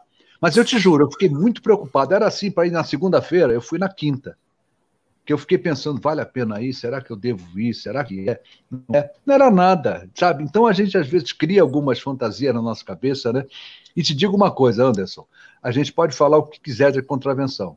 Mas todos os contraventores que eu trabalhei no carnaval me pagaram fielmente o que havia prometido. Nenhum deles ficou me devendo nada. Eu já levei volta de quem não era contraventor. Né? Tem uma escola, por exemplo, tem a história, não sei se você sabe disso. O Nido de Lucas me deu volta numa diferença de 15 anos de uma para outra.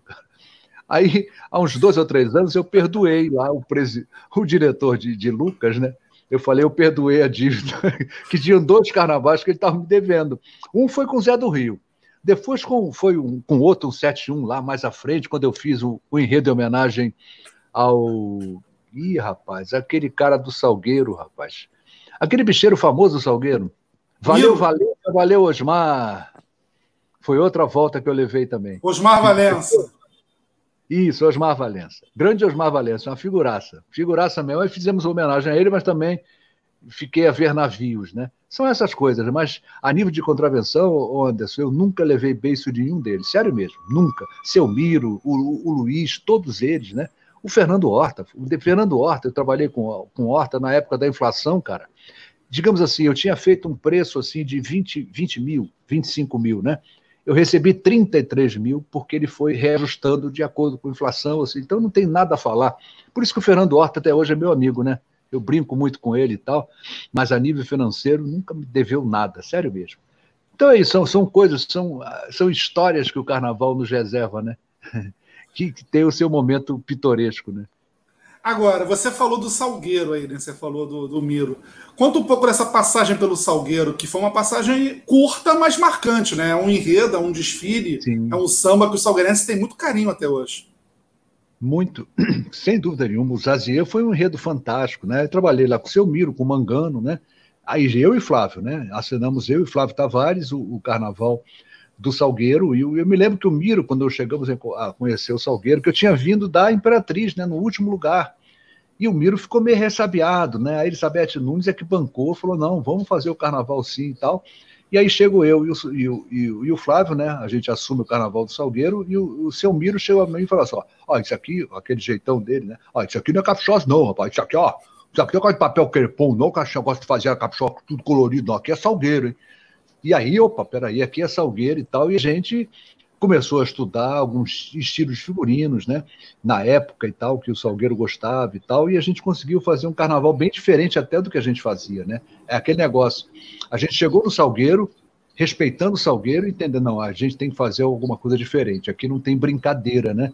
Mas o Miro falou exatamente, aqui não tem agora de papel crepom, não, porque você bota caprichosa, aqui, e aí a gente foi fazer e fizemos um belíssimo carnaval, sem dúvida. Encontramos lá um, um chefe de ateliê, né, um, um, que a gente chama de um prototipista, digamos assim, né, que desenvolveu o ateliê, que era o Rui Teixeira, um português também, fantástico.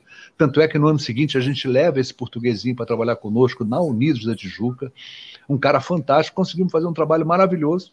Mas aquele negócio foi um ano também difícil, né? Foi um ano que nós tivemos o Ratos e Urubus, nós tivemos a Imperatriz, né? Vindo com liberdade, liberdade, ou seja, tivemos cinco escolas fazendo um carnaval maravilhoso. Uma delas teve, foi o Salgueiro. E teve o Salgueiro, teve a ilha com festa profana, teve a vila com direito a direito. Né? Foi um grande carnaval. Grande carnaval. Então, realmente, agora, fizemos um grande carnaval e não continuamos no, no Salgueiro, até por questões políticas. O Mangano fez uma pressão para que não houvesse, e aí criaram algumas confusões, algumas situações complicadas, e a gente acaba não continuando né, no Salgueiro. Mas a, o Miro falou para a gente que nós estaríamos juntos, né, mas depois degringolou. A gente veio com uma ideia, eu, Flávio, de fazer Rio Boa Praça, né? E esse enredo tinha, curiosamente, ele foi enredo no ano anterior, ou dois anos anteriores, da Tupi de Brás de Pina, rapaz. Sabe aquela escola tipo intendente, né, que joga enredos fora e tal? E aí isso aí foi jogado contra nós, que esse enredo já tinha, não sei o quê, e acabou que nós não fechamos, né? Eu acho que quem fecha no Salgueiro esse ano é a Rosa, não é isso? Isso, a Rosa que né? faz. Rosa é. E aí a gente acaba indo então para a Unidos da Tijuca. Somos convidados pelo Fernando Horta, quer dizer, não é nem convidado, eu procurei o Fernando Horta, né? Ele ficou sem carnavalesco e eu procurei, acho que o Silvio Cunha tinha saído, eu procurei, eu e o Flávio procuramos o Fernando Horta e acabamos fechando lá na, na, na Tijuca, né? E aí foi. Aí, mas o Salgueiro, sem dúvida, foi um grande carnaval, tem muita saudade, talvez seja o carnaval mais completo que a gente tinha feito, entendeu? Eu e o Flávio, quer dizer, porque era uma escola disputando carnaval. É diferente da Caprichosa. A Caprichosa a gente fez carnavais maravilhosos, mas era uma escola descontraída, né? Que queria apresentar um belo carnaval, mas sem a chance de partir para a vitória. E o Salgueiro não, o Salgueiro tinha um compromisso, né? Com a vitória. Me lembro claramente. Eu me lembro descendo o Salgueiro, uma história engraçadinha, que a gente pode dizer, né? O seu Miro era uma figura muito folclórica, rapaz. Então, uma vez o seu Miro chegou na, no barracão, vinha ele e o segurança num carrão grande, era um, sei lá, um Charger, um, sei lá, um Galaxy desses, aí, desses carrões grandes, né? E aí chega ele, o seu Miro vem, sai de lá com dois sacos enormes, cheios de pão, e assim um quilo, dois quilos de mortadela.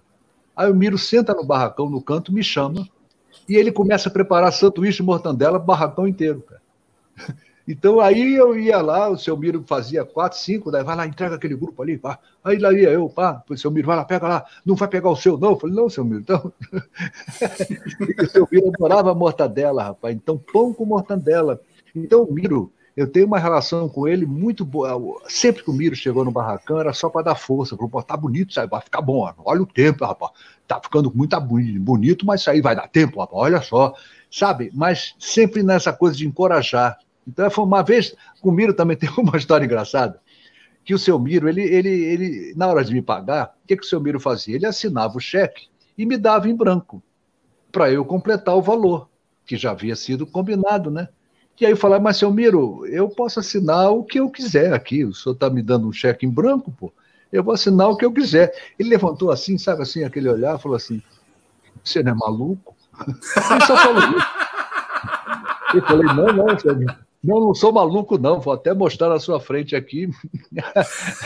É sério. Pô, quer ver uma outra, Chico? Ô, Anderson, uma outra engraçada, na Imperatriz. A final da Imperatriz, né, a gente já tinha conversado e tal, que o samba do, do Guga, né, que era o melhor samba, estava animado e tal, mas teve um samba do Tuninho Petróleo que vinha crescendo muito, né, rapaz? Ele vinha semana a semana crescendo. Eu falei, rapaz, samba. E ele era mais enredo, ele tinha mais força de enredo, ele contava melhor o enredo, né? Mas não era tão impactante quanto o oh, Piuí, Piuí, lá vem um trem, né? Que era do Davi Correia, do Guga, né? do time lá da, da Imperatriz e tal. E aí eu, eu, comecei aos poucos a gostar muito desse samba do Toninho Petróleo, né? Aí na final da Imperatriz, a gente já estava combinado que o samba era do, do Guga, não tinha do, do, do, do Davi Correia e tal. Aí na final eu lembro que eu cheguei para o Luiz e falei assim, seu Luiz, se a gente não pode pensar numa junção de samba, não, esse samba aqui está crescendo muito, né? Pá. Aí o seu Luiz estava assim na mesa, né? Aí ele levantou assim, só, só levantou a cabeça assim um pouquinho e falou assim: Você já bebeu muito, hein? E não falou mais nada, cara. Eu falei, é, eu acho que eu já bebi muito. Ou seja, eu tentei juntar o samba da Imperatriz, mas não teve jeito. São não historinhas que a gente vai lembrando, né? Agora, agora tu me, tu me falou de, tu me falou de junção de samba, Luiz. Tá me ouvindo? Tô ouvindo. Manda. Maravilha. Agora estabilizou. Você falou de história de, de junção de samba, me lembrou de um ano que você foi carnavalesco na Inocentes, né? E propuseram uma junção de samba. Essa história é fantástica também. Eu não sei se posso contar, porque o, o Iranildo é vivo, rapaz. Sei lá, o Iranildo é deputado, rapaz. Não posso contar isso nada. A história é essa aí. A gente fez. A, é, tinha lá um samba, um samba destacou-se foi o grande campeão, sem dúvida. Só que o Iranido falou: pô, a gente podia juntar um samba aqui, porque politicamente tem um cara aqui que é meu cabo eleitoral, cara, e eu acho que ele ganhar o samba para mim vai ser, vai ser bom. Pô, vamos tentar juntar o samba. Eu falei, mas, pô, Iranildo, não tem como encaixar nada. Falou, pô, mas Luiz, lembra você falou para mim que não tinha Maracanã no samba, cara? Não era. Vamos fazer, vamos juntar, vamos juntar o dois samba, botar o Maracanã desse cara que é meu meu meu cabo eleitoral, né, na região e tal. E aí fizemos a junção. O Iranido conseguiu, juntamos. Aí botamos lá o Maracanã do mas era o samba, 95% era o outro. Era o samba que ganhou. E tinha um verso, um verso só desse compositor que era lá o cabo eleitoral do Iranildo. E aí botamos o Maracanã, aí esse cabo eleitoral falou: vem cá, vem cá, o meu vai entrar só uma frase? Não, não quero junção, não, não junta porcaria nenhuma. E falou isso na frente minha, do, do Iranildo, e aí, o que, que a gente faz? Não, dera aí, vamos ver, vamos mudar e tal. E a gente queria encaixar o Maracanã, ficamos presos a não poder encaixar mais, então o samba foi sem Maracanã, porque se a gente bota o Maracanã, o cara fala, vocês estão botando meu samba aí, eu falei que eu não quero junção, não. Não vai juntar porcaria. Ou eu ganho, ou ele ganha. Agora, o meu Maracanã não bota aí, não. E aí nós ficamos sem o Maracanã. Mas chegou aí, isso aí é coisas inéditas, pessoal. Ou seja, tem junção que não dá certo. Essa aí foi uma delas. É. é Inocente da Baixada, né? É, na época era Inocente da Baixada, né? Que ela tinha saído é, depois... de Belfor Roxo, tinha ido para São João de Meriti. Depois virou Inocente Belfor Roxo, né? A ser Inocente de Roxo. Fala um pouco também, né? você teve uma passagem rápida, mas marcante pela União da Ilha. Inclusive, você fez um enredo que hoje meio que virou um jogo. Né? Sou mais minha ilha, quem é. E, e, e, aliás, tem uma pergunta que passou ali atrás, eu vou acoplar essas duas perguntas, porque você, nesse enredo da União da Ilha, você criou um personagem chamado Insulano de Tal. Insulano e de Tal. Lá atrás, no meio do programa, tinham me perguntado sobre a Lili, o que, que tinha inspirado a Lili. Então, fala um pouco disso, da questão dos personagens que você usou no enredo. O insulano de tal, no desfile, foi o falecido Paulo Amargoso, ex-presidente fundador da União da Ilha. Não sei se Exatamente. ele foi a sua inspiração. A Lili teve uma inspiração? Era alguma, era alguma cabrocha bonita que passava aqui na mente Tavares e você via? Como é que é? Não, não era não. A Lili não. A Lili foi uma invenção minha, eu criei um personagem, né? Porque uma coisa, Anderson, que tem se falado muito em escola de samba, eu tenho criticado isso na Rádio Tupi e tal, né? Eu sempre tenho colocado isso, quer dizer, porque a gente tem uma coisa chamada fio condutor, né? E é importante que esse fio condutor exista verdadeiramente. Então as pessoas estão pegando agora qualquer coisa é fio condutor. Mas o fio tem que conduzir, pô. ele tem que participar de todo o desfile, ele tem que prender o desfile. E a Lili servia para isso, né? Era um, digamos, o início do fio condutor, diferente do insulano. O insulano era um fio condutor, e aí eu, eu tentei usar o, a figura do Paulo Amargoso, né? Como essa, ele foi digamos assim, ele, o Paulo Amargoso era o insulano de tal, personificava o insulano de tal. E me parece que uma das alegorias, o Paulo Amargoso sai, desfila como insulano de tal, numa das alegorias, né? Acho que no último então, carro, se eu não me engano, né? É o último carro. Que, era o carro que, que representava. Né? Isso. Era o bar. Eu acho que era, era o bar. bar era o bar. Porque o enredo era o retorno do insulano à sua terra, né? Porque o enredo do Somar Ilha, que eu gosto muito, né?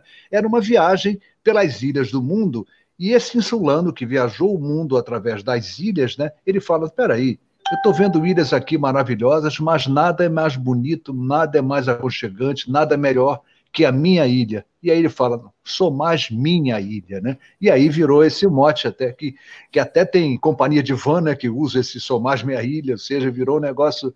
Até torci agora, já que a ilha ia fazer uma reedição, eu falei, pô, quem sabe não é o sou mais minha ilha, né? Seria, seria, seria uma boa opção, seria uma boa opção. Seria uma, seria uma opção. Agora, para você, interessante... você ver, eu, eu marejei meus olhos com o teu relato. Eu, eu não moro na Ilha do Governador há quase 15 anos, mas não adianta, né?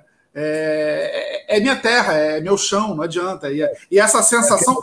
E, e, você teve uma sensibilidade muito grande de entender isso, porque quem é da Ilha do Governador, quando atravessa a ponte e volta para o bairro, ele se sente seguro, ele se sente em casa. Você conseguiu botar isso no enredo? Eu acho que sim, Anderson. Agora, a ilha tem uma coisa muito particular. A ilha é muito provinciana, né? É uma escola muito bairrista e a gente sente isso. Vou te dar um exemplo, Anderson. Na ilha eu aprendi algumas situações, né? Você conhece o Paulinho, né?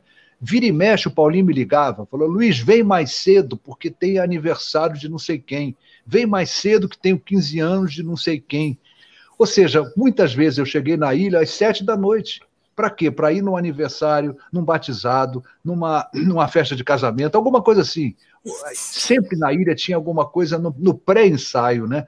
Então a ilha tem uma relação de comunidade, eu acho que isso, em, dado momento até, faz a ilha diferente. A ilha precisa, ela precisa se adaptar, ou seja, chegar mais, né? Eu acho por exemplo, a ilha se afasta, por exemplo, tem uma escola que se afasta do nosso meio de samba aqui no, nesse, nessa parte nervosa do samba aqui no Rio de Janeiro, que é a Santa Cruz, mas se afasta por distância. Eu acho que a ilha, de uma certa maneira, ela se afasta porque ela é muito, ela é muito ela, né? Não, eu sou ilha, eu não preciso saber do que está acontecendo no Ela meio que não... se basta, ela se basta, né? Meio ah. que se basta, né? Então eu tinha essa relação com a ilha, que é uma coisa muito bacana, muito legal. E tive momentos fantásticos, porque, na verdade, Anderson, eu estava lembrando com o Flávio disso, né? No ano anterior, a ilha fez um pequeno concurso, você, você sabe disso. No ano que ganhou a qual foi o ano anterior ao que eu fiz? 91 foi o, o da Elis? Não, foi de Barimbá. Não. Foi de Barimbá. De Barimbá, Didi, um poeta, não é isso? Isso. E nesse ano eu, eu e o Flávio levamos o enredo, esse enredo, que era, acho que não era esse, não. A gente levou um enredo que era que eu fiz na Caprichosa depois, não é saudade do, do não existe pecado lá de casa tu no Rebouças. Ah, que legal! E tal, mas eu já senti que havia uma pressão, eu e Flávio tivemos lá, né? E aí houve uma pressão, havia uma pressão da diretoria preferindo né, o, o trabalho feito pelo daqueles dois, quem fez o carnaval lá Eli, foi... Eli Peron e Rogério Figueiredo. Eli Peron, isso, exatamente, né? Então, mas aí eu conheço o Giovanni, eu conheço o Peixinho. Peixinho não, conheço Giovanni, conheço Fumaça. Fumaça, é, é outro grupo político. É outro grupo político. Isso, né? O, o grupo político que estava dando sustentação na época lá e tal. Conheço outras, né? Outras correntes, que a ilha tem isso, né? A ilha tem, tinha na época uma politicagem de. A Ribeira tinha um grupo, o Cocotá tinha um grupo, né? O Cacuia era outro. Continua assim meio, né? do mesmo jeito, não mudou nada. Ou seja, havia grupos, né? E eu me entrosava. Um dia me levaram na Ribeira, tinha um outro grupo da Ribeira, um garotinho, você se lembra disso? Bar do Garotinho. Um bar do Garotinho. Bom, e aí Sopa de siri do Bar do Garotinho. Isso, né? E aí eu, eu, eu, eu estive lá e tal. Então, aí eu, eu, eu já conheço as pessoas da ilha, né? Porque o ano anterior eu tinha sido comentarista da TV Manchete, né? Então fiz amizade, amizade não, mas conheci o Fumaça, conheci mais ou menos o pessoal mas já tinha conhecido através desse concurso, né? Eu me lembro que foi na casa, eu não sei quem é o nome agora, é uma pessoa famosa na ilha, era a mãe do Jorge, que era diretor da ilha na época, né? Que era diretor nosso. Era uma pessoa, era da, era morava ali no, no Cacuia, né? Ali que foi a reunião. Ali eu conheci esse pessoal e tal. E no ano seguinte, eu fui chamado então para apresentar um enredo na ilha, né? Aí o Fumaça foi a grande, o meu garoto propaganda foi o Fumaça. O Fumaça é que me arrasta realmente, aí a gente tem reuniões e tal, e acabamos fechando aí a, o Carnaval da Ilha. Aí já separado do Flávio, né? Porque o Flávio acaba assumindo um carnaval que eu acho que é o do Salgueiro, né? Ele é convidado a fazer o Salgueiro e eu vou fazer então a União da Ilha. E quem trabalhou comigo na ilha foi o José Félix, né? Sim. Que na época também assumiu o carnaval da da São Clemente. E aí nós combinamos o seguinte: a sinopse da São Clemente fui eu que escrevi, o salário ó, e os figurinos da ilha foram feitos pelo Zé Félix. Então ficou elas por elas, né? Nem eu paguei nada a ele, nem ele me pagou nada pela São Clemente. Então ele foi o carnavalista da São Clemente, mas o enredo era meu, e ele fez os figurinos meu. E na, naquele ano da ilha tinha um grande um trabalho de um cara fantástico, você deve lembrar o nome, Jurandir. Era Sim. um prototipista de Monteiro, né? Maravilhoso, fantástico. Inclusive, quem era, digamos, o companheiro do Jurandir, né? O Jurandir faleceu, continua até hoje, né? Até me ajudou muito quando eu fiz algumas escolas menores com material e tal, que agora não vou, não vou me lembrar o nome dele, mas eu conheci o Jurandir nessa época. Inclusive, o o Giovanni, né, a diretoria alugou uma casa na ilha para que fossem feitos protótipos nessa casa. Não sei se você sabe disso, né? Então, nosso ateliê era uma casa alugada dentro da ilha e a gente fazia essa, essa verificação, mas o Jurandir era bom demais, ele fez um trabalho maravilhoso. Eu acho que o trabalho da ilha foi muito, muito bom. E você reclama, né? E com uma certa razão, nós temos o nosso aviãozinho fantástico, né? Esse o aviãozinho. Variguinho, o Variguinho. Eu chamo de Variguinho até hoje. O Variguinho.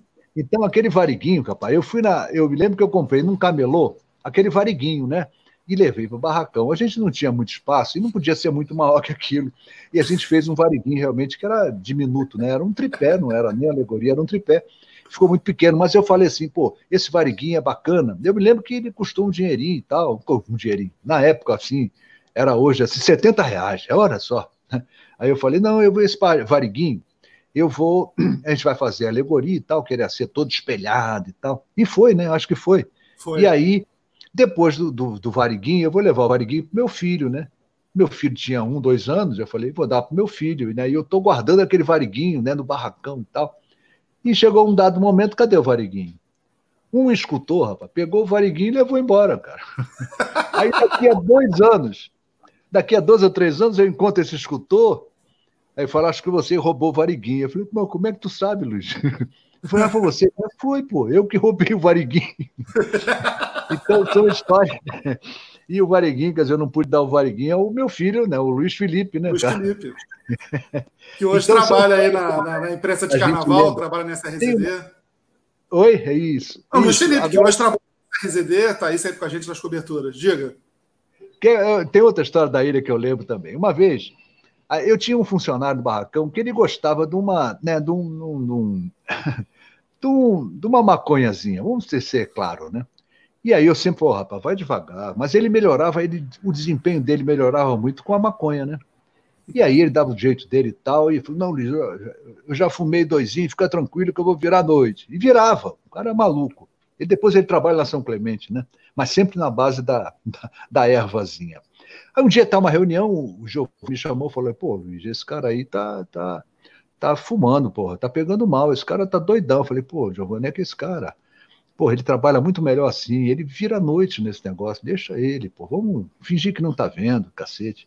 Aí tem uma reunião lá, uma reunião importante da, da diretoria da União da Ilha, eu lembro que tava lá o Giovanni, tava, ih, rapaz, Giovanni Fumaça, e tinha mais alguns, né?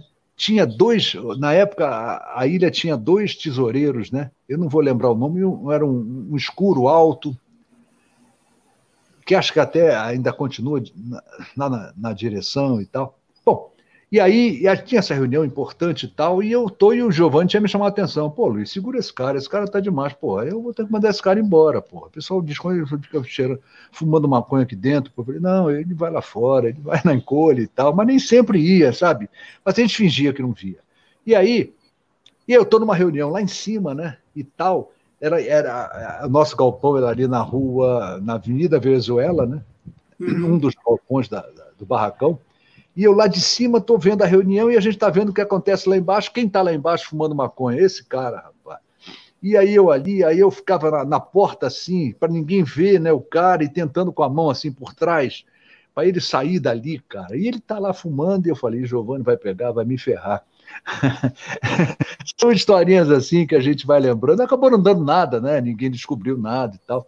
Mas são historinhas que a gente vai lembrando assim que esse mesmo cara tem outra história. Deixa eu contar outro embalo, então, Anderson. Vai lá, vai lá. Esse mesmo cara, o maconheiro, ele tinha uma coisa, é, ele fez uma época na São Clemente, no ano seguinte, alguns anos depois, ele foi, foi para lá comigo, né?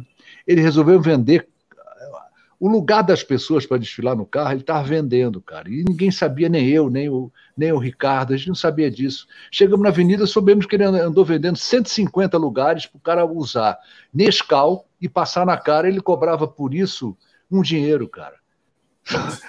Então são coisas assim de carnaval que as pessoas não, não acreditam. Né? Quando a gente chega na avenida, tem uma porrada de gente com aquela porcaria de, de, de, de Nescau. E eu falei, mas o que, que é isso aí, cara? Eu te autorizei a botar um grupo com 150 pessoas de Nescau na cana, rapaz, que, que queriam imitar o mar de lamas que era o Brasil, né? E ele saiu vendendo lugar, cara, para as pessoas. Ele vendeu a 20 reais cada lugar. Cara, tinha 150 pessoas lá. Eu falei, mas eram 30, cara. Aí ele botou os 30 no carro e o resto foi uma aula. Eu falei, mas porra, isso aí não está em roteiro, não tem nada. Então, carnaval tem umas surpresas assim, cara. Incrível. Luiz, eu quero que você conte, eu quero que você conte a história, inclusive eu estava lá, quando a gente resolveu ajudar a União de Vaz Lobo. Rapaz, tem história, rapaz. Aí a União de Vaz Lobo dava o um livro, né? Dava, dava uma história. O Anderson resolveu ser compositor, rapaz, lá em Vaz Lobo. Tem umas historinhas assim fantásticas, né? O enredo era do nosso amigo Fábio Pavão, sabia disso, né? Isso, vice-presidente da Portela. Isso, vice-presidente da Portela era o autor do nosso enredo. Ele era o cara, né? Carnavalesco era eu, ele, né? Era quem, quem podia ajudar alguma coisa lá. e eu me lembro, rapaz, lá em Vaz Lobo tinha um, um bonecão enorme, né? Lá na, na sala de reunião tinha um bonecão enorme, né? E eu olhar para o Pavão, Pavão, vamos pensar o que a gente vai fazer com esse boneco, que esse boneco vai para a avenida. E o Pavão não tem nada a ver com nada, era um morubixaba, sabe assim, um, um daqueles caciques indígenas, não tinha nada a ver com o enredo. O Pavão, esse boneco, vamos pensar onde a gente vai botar esse boneco. E não deu outro, né? A gente chegou na avenida, estava lá o boneco para a gente ter que decorar. Mas aí, Lobo voltando lá aos ensaios, né? Então você foi compositor lá, você sabe. Então tinha um momento, é, e a dificuldade era muito grande, né? A coisa era difícil. Aí a gente chegou logo no início, assim, o, o Guerreiro, que era o presidente, né? Mandou embora o vice-presidente, porque o vice-presidente roubou 32 reais do caixa. 32 reais. E aí o, o tesoureiro acusava o Guerreiro de ter pago a luz da casa dele com dinheiro da escola, que foi 42 reais. Cara, era desse nível. Mas esse dinheiro é. Estou falando em dias de hoje, era isso que significava. Mas era muito difícil. O Anderson lembra disso. Teve um samba que a escola estava sem dinheiro nenhum, não tinha como comprar cerveja. E qual foi a saída do guerreiro, que era o presidente? Ele ia nas mesas né, que já estavam na quadra, perguntando: Anderson, quantas cervejas você vai querer? O Anderson, poxa, é, assim é difícil, mas. Ah, V6. E aí, mas você pode pagar antes? Qual era a ideia? Ele, ele pegava o dinheiro antes, ia lá no bar, comprava cerveja, voltava, trazia e servia. Era nesse nível, quer dizer, a dificuldade. A gente fala isso hoje, a gente acha engraçado, mas isso era verídico, cara, isso não era brincadeira. Eu, eu me lembro que eu fiz samba nesse ano, né? E aí, uma vez eu fui para São Paulo, né? Eu e Pavão, quando eu cheguei, o samba tinha sido cortado. Claro, aí né? eu cheguei para a diretora lá, que cortou meu samba, falei, mas vem cá, por que a senhora cortou meu samba? Não, você não veio. Aí eu cortei, falei, não, mas não é assim que faz, não é, Capitão? A gente procura saber se tem atestado alguma coisa antes para explicar por que, que eu não vim. A senhora não pode cortar um samba assim, não. Aqui em Vaz Lobo, não. Isso é bagunça da Caprichosa. Aqui em Vaz Lobo, não veio apresentar o samba, é cortada. Eu falei, a senhora está enganada, é por isso está prejudicando. Sabe, eu jogando pilha e ela caiu na pilha, ela achou, ela me explicou, não, olha, quando não vem cantar o samba, a gente corta. Eu falei, tá errado, isso é injusto, eu vou falar com o guerreiro. Não, mas esse é o certo. E assim, e assim foi a União de Varlobo.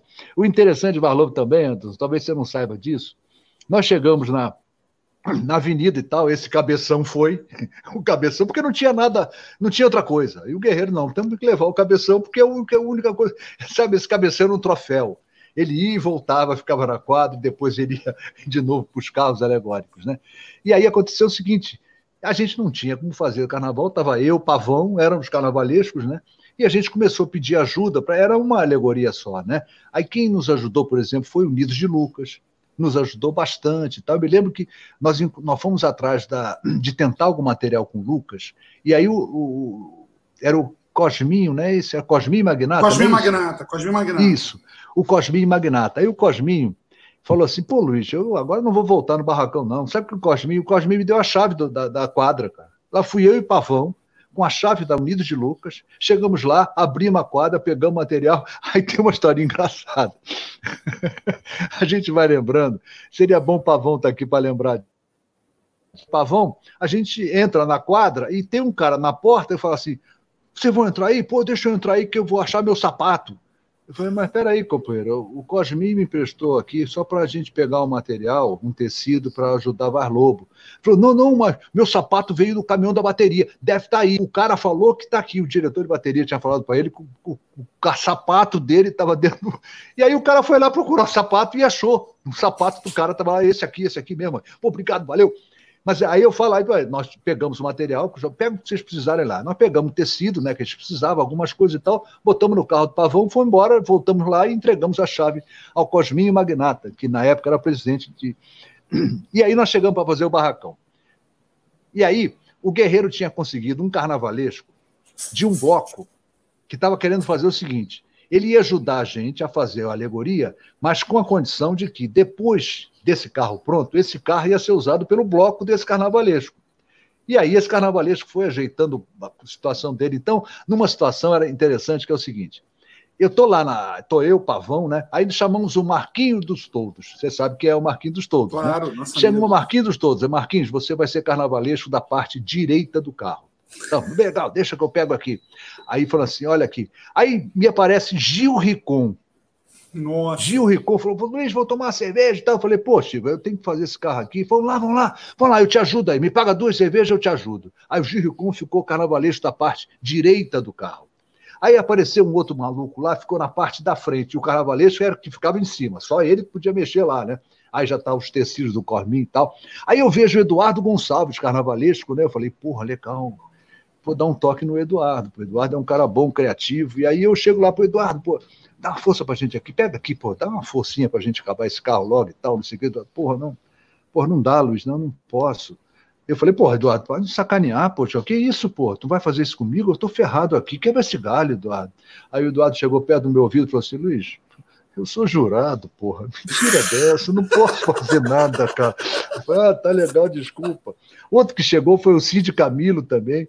É a mesma coisa, o Cid Camilo era jurado, rapaz. Falei, Cid, dá uma força para ele. Mas o Cid foi mais. Eu sou jurado, rapaz, não vou mexer aí. Falei, não, não, desculpa, nem te vi, nem te. Então, Eduardo Gonçalves e o Cid Camilo eram, eram jogadores naquele ano, né? Eu falei, bom, lembra de mim e tal? Bom, eu não sei nem o resultado, não lembro disso, mas são histórias que a gente vai lembrando, né? A gente acabou conseguindo botar, o Gil Ricon ajudou mesmo a gente. No final ele falou, Luiz, as duas cervejas, vamos lá, vamos lá. Lá fui eu com o Gil Ricon com as duas cervejas do Gil. O desfile seja, era, era em bom sucesso, né? Dá, né? Mas essa situação da, de Vaz Lobo é uma coisa muito séria, Chico, ô André Desculpa, Chico é o teu sócio na, na é. arquibancada. É. Mas, Anderson, é uma coisa que a gente tem que lembrar sempre: a dificuldade das escolas menores. Né? A coisa é muito difícil, não é fácil, não. Você precisa de favores, precisa de ajuda, é muito difícil. As pessoas não têm noção, porque a gente foca muito no especial, né? mas a gente vai procurar um pouco mais para baixo, a gente vê a dificuldade. Não é fácil colocar um carnaval na só é fácil, como é muito, muito difícil. E Vaz Lobo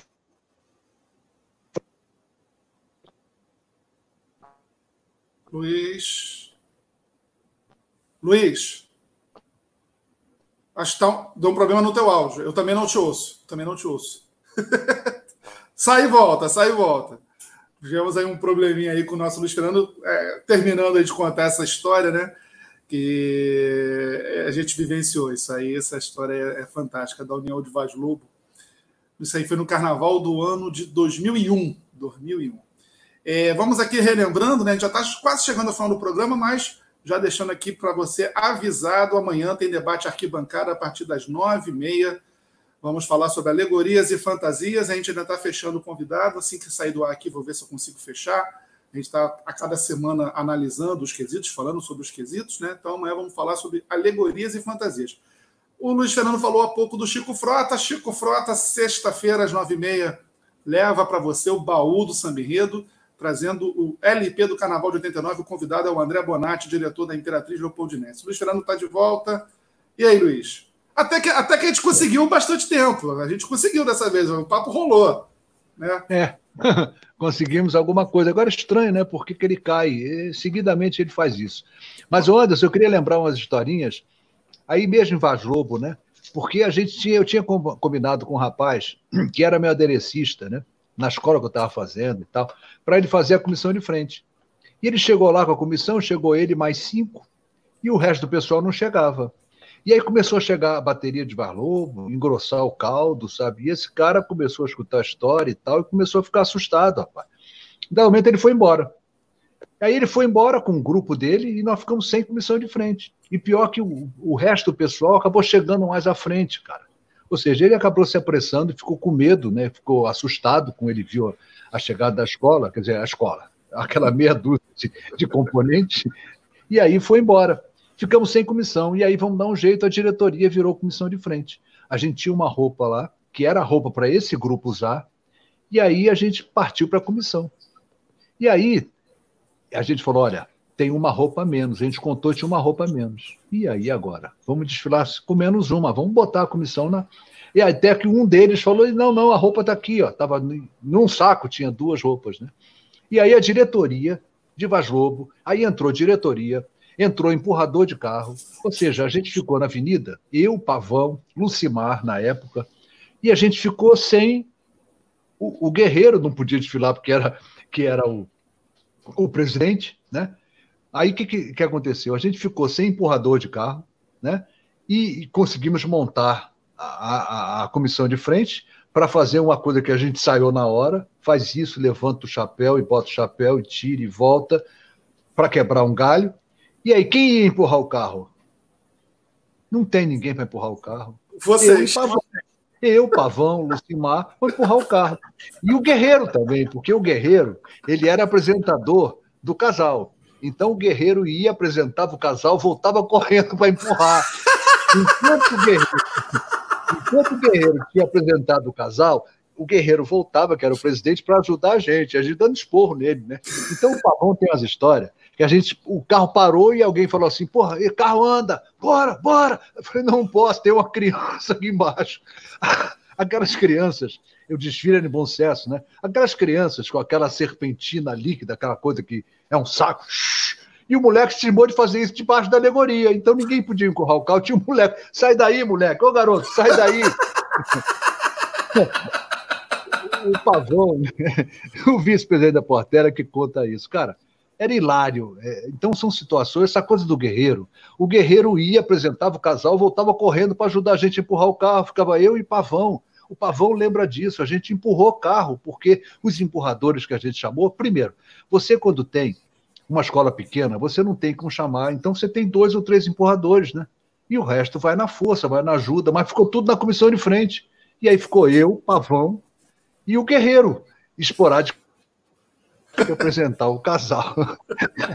Ou seja, são histórias que a gente que, né, que a gente que, que faz ajuda algumas escolas menores sente. A, dificuldade é muito, muito grande. É sério mesmo, gente. E essas escolas sem apoio financeiro, elas estão, a tendência delas é, é acabar. Não tem como. Quer dizer, o enrolar bandeira torna-se natural. Eu acho que Vaz Lobo acabou enrolando bandeira né, depois disso tudo, né? Porque não, não dá, não tem condição de continuar. Não, Vaz Lobo está uns três ou quatro anos no último grupo da Intendente, chega lá, se inscreve, na hora não aparece ninguém e não desfila. Então, acho que esse ano passou um, um carro alegórico empurrado, uma coisa assim. Não foi, não foi, não levou nem nota. Tomou, terminou a apuração com não. zero. Não, realmente é muito difícil, cara. É muito... Eu lembro uma vez, quer ver uma outra historinha, não é nem de Vaz. Um outro ano eu ajudei o Niso de Cosmos. Aí fizemos a coisa, fiz os figurinos e tal, fiz um enredozinho para eles e tal. E aí sem cobrar nada, isso é voluntário e tal. E aí estamos lá para desfilar e tal, né? A escola vai desfilar, eu era na época diretor da Associação da Escola de Samba e tal, e eu estou preocupado com, com o Cosmos e tal. E cadê o puxador? O puxador não aparece, Anderson. Sumiu o puxador. Falei, cadê o puxador, cara? Já vai começar o desfile? Não. Aí o cara falou assim: não, não, não, o puxador foi lá fechar o caminhão. Eu falei, porra, mas tem que ser o puxador puxar o caminhão? Falou, não, mas ele é o dono do caminhão. Ou seja, o que trouxe a escola era o puxador, o puxador é o dono do caminhão. Mas por que o dono, o, o puxador foi lá ver o caminhão? Porque ele é o dono do caminhão, ele tinha que fechar o caminhão. Sabe? Então, no mundo samba, tem umas. Aí eu lembro esse enredo de, de, de Cosmos, né? Eu chamei para alguém que ficou desenvolvendo o barracão, falei, vem cá, mas cadê meu carnaval? Cara, eu te mandei 10 ou 15 figurinos, não tem um aqui. E a alegoria que eu fiz não era nada disso. Eu falei, Luiz, a gente pôde fazer o que a gente fez, não tinha uma ala do que eu tinha preparado. Aí até pro cara na hora, falei, então vem cá, você me devolve o figurino da alegoria e os figurinos, porra, por favor. Então, então é, em escola menores a gente tem essa, essas dificuldades e, e, isso é coisa séria. Parece não, gente, mas é muito difícil isso. E aí são histórias e mais histórias, né, Antes? Então a gente que está vendo especial, está vendo série A, não sabe a dificuldade que é colocar um carnaval lá embaixo na rua. Você é, foi você que fez aquele enredo da, do Cabral do mosquito da dengue, não foi? Cabral quando? Mosquito da dengue, foi você quem fez? Foi, foi. Outro Esse dia. Foi... Outro a dia. Minha foi... A minha filha foi coreógrafa da comissão de frente. Era ligada em teatro, né? Lá foi ela fazer a comissão, cara. E, e foi legal, cara. Não, é que outro dia, outro dia a gente teve no programa aqui o Luiz Antônio Simas, e ele sabe cantar de cor um samba que perdeu, não foi nem o que ganhou. E que eu descobri recentemente que esse samba é do Marcão, o nosso repórter que está lá na avenida, o samba é dele. O samba do mosquito que pica rico e pica pobre, tem nome de turista pomposo e tal. Aí a gente ficou rindo dessa história. Eu não estou escutando, olha. Não está me ouvindo? Ah, meu Deus do céu. Foi e volta. Vai lá, vai e volta. A gente já. A gente está aí no, nessa resenha, mas é, enfim, os problemas aí de, da internet do Luiz Fernando acabam prevalecendo. A gente está aí já. Eu falei uma meia hora atrás, o programa estava acabando, né? Mas a gente não consegue terminar, com as histórias do Luiz Fernando são inesgotáveis. Luiz Fernando, me ouve? Ouvi. Não, cara, eu estava falando que o Simas sabe cantar um samba do, do Mosquito da Dengue que perdeu. E quem fez esse samba foi o Marcão, que é nosso repórter aqui da rádio. O samba do Mosquito, que tem ah, nome é? de turista pomposo. A Aedes aegypti, o mosquito perigoso. Mas são coisas que acontecem na intendente, né? Oi? Coisas de intendente, cara. E esse ano, no Cabral, né? Eu acho que eu fiz samba, né? Eu fiz samba, depois. Aí eu fiz samba e o presidente também fez samba. Ah, mas você era aí... carnavalesco? Não, eu era diretor de carnaval, mas podia fazer samba. O carnavalesco era outro. O carnavalesco era o Iltinho, rapaz. Aí, dado o momento, ficou aquele passe. O samba tem que ganhar é o samba do Jacarezinho, que era um samba bom e tal, do Jacarezinho e tal. Acho que é Dona Zezé do Jacaré, alguma coisa assim, não lembro, não lembro o nome dela. E aí, o presidente estava concorrendo e eu também, né? Aí eu falei assim: eu vou tirar meu samba. Aí chamei o presidente e falei: presidente, vamos fazer o seguinte: vamos tirar o samba para não dar dor de cabeça?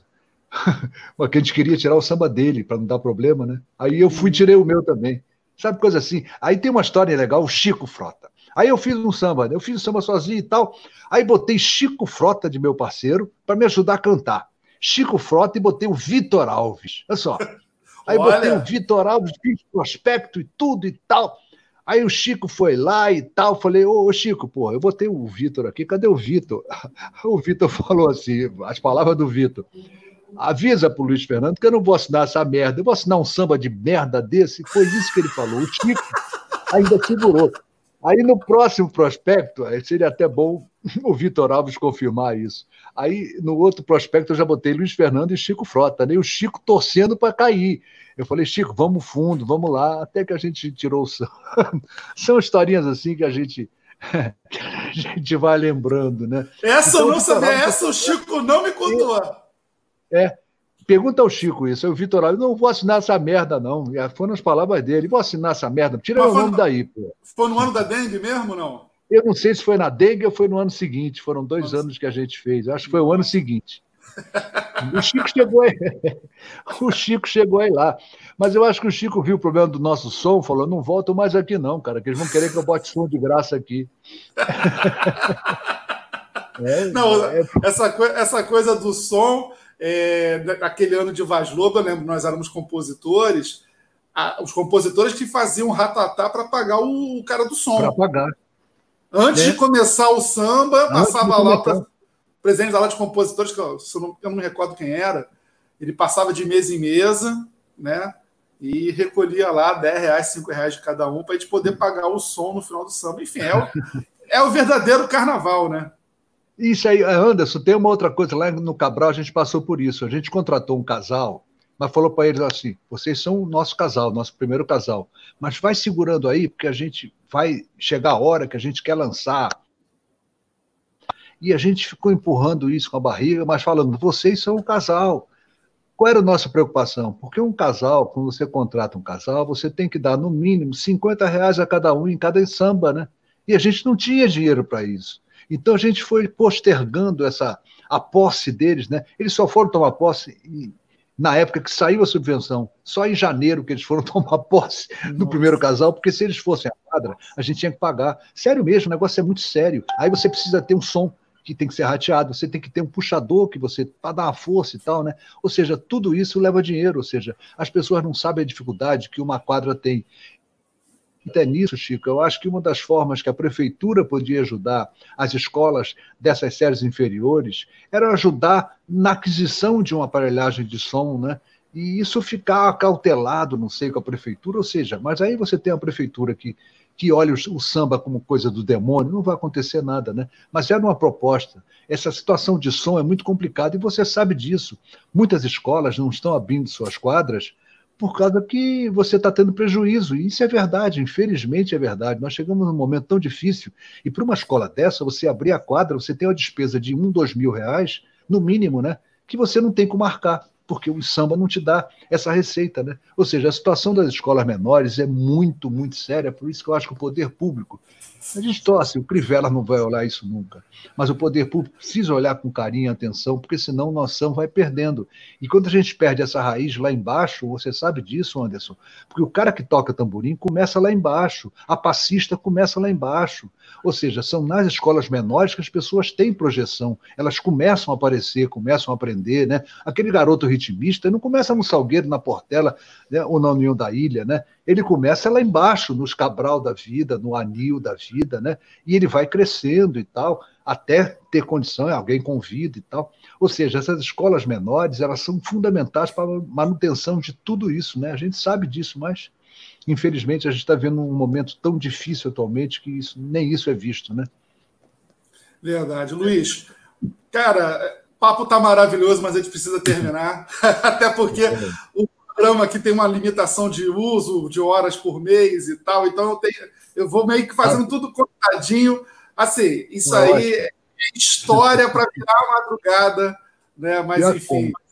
Luiz, é, mas vamos fazer mais vezes. Essa aí hoje foi só, só a primeira parte, porque, porque eu tenho certeza que depois que a gente terminar aqui, você vai falar, pô, eu esqueci de contar essa história, esqueci de contar ah, essa. Sim.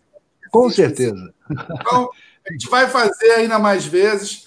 Luiz, muito obrigado. Né? Você sabe que, assim, para mim é um privilégio ser teu amigo. Assim, é, você, era um, você era meu ídolo de infância e hoje você é um cara que senta com a gente, senta com a gente, toma cerveja, brinca. A gente já foi para Uruguaiana há tantos anos. A gente já dividiu o quarto, bem. a gente já dividiu o quarto na Uruguaiana um ano, é né? Então, enfim, é, é, muito bom ter você aqui com a gente. Você é um grande, um grande nome do carnaval, um cara que fez história, que até hoje é influente, tem um papel importante na Rádio Tupi, faz o seu trabalho aí. Deixo aí o espaço para a tua saudação final para o nosso público. Valeu, Anderson. Obrigado. À sua disposição. Sempre precisar, a gente está sempre lembrando história. Né? É sempre gostoso a gente lembrar. E aí, Anderson, só para fechar, aí você vê como é que a gente gosta disso, né? A gente se entrega nisso aí de tal maneira, né? Quer dizer, você lembrou bem de Uruguaiana, né? Aquelas, aquelas noitadas de Uruguaiana, nós como jogadores, né? Ou seja, a gente tem, acho que, uma sensibilidade por isso tudo, né? Por isso que a gente tem condição, e tem aquele negócio, a gente não caiu de paraquedas, né? A gente está no meio do samba, a gente é comentarista de carnaval, você tem a rádio arquibancada, por isso, né? Porque a gente ama essa coisa chamada carnaval e a gente torce muito para sempre isso dar certo. Tem que dar certo. Agora, estou à sua disposição. Quando tiver mais história para contar, a gente vai lembrar outras. Tem muita coisa para a gente contar ainda. Com certeza, Luiz. Então, Obrigado, meu amigo. Só para encerrar, então, relembrando, amanhã tem um debate aqui bancada às nove e meia, falando sobre alegorias e fantasias. Sexta-feira, Chico Frota faz o baú do Sambirredo, trazendo histórias do LP do Carnaval de 1989. Não custa relembrar, colabore, ajude a Rádio Arquibancada. Cinco reais por mês já faz uma diferença absurda. Entre no Catarse, catarse.me barra Rádio Arquibancada e nos ajude, porque os boletos não param de chegar. Então é, é isso, verdade. gente. Então é isso, gente. Até amanhã, se Deus quiser. Luiz, um grande abraço. Valeu, Vocês estão ligados na gente. Muito obrigado pelo carinho, pela atenção de sempre. Amanhã, então, tem debate aqui bancada com as bênçãos de São Jorge Guerreiro. Vamos ficando por aqui. Até amanhã. Tchau, tchau.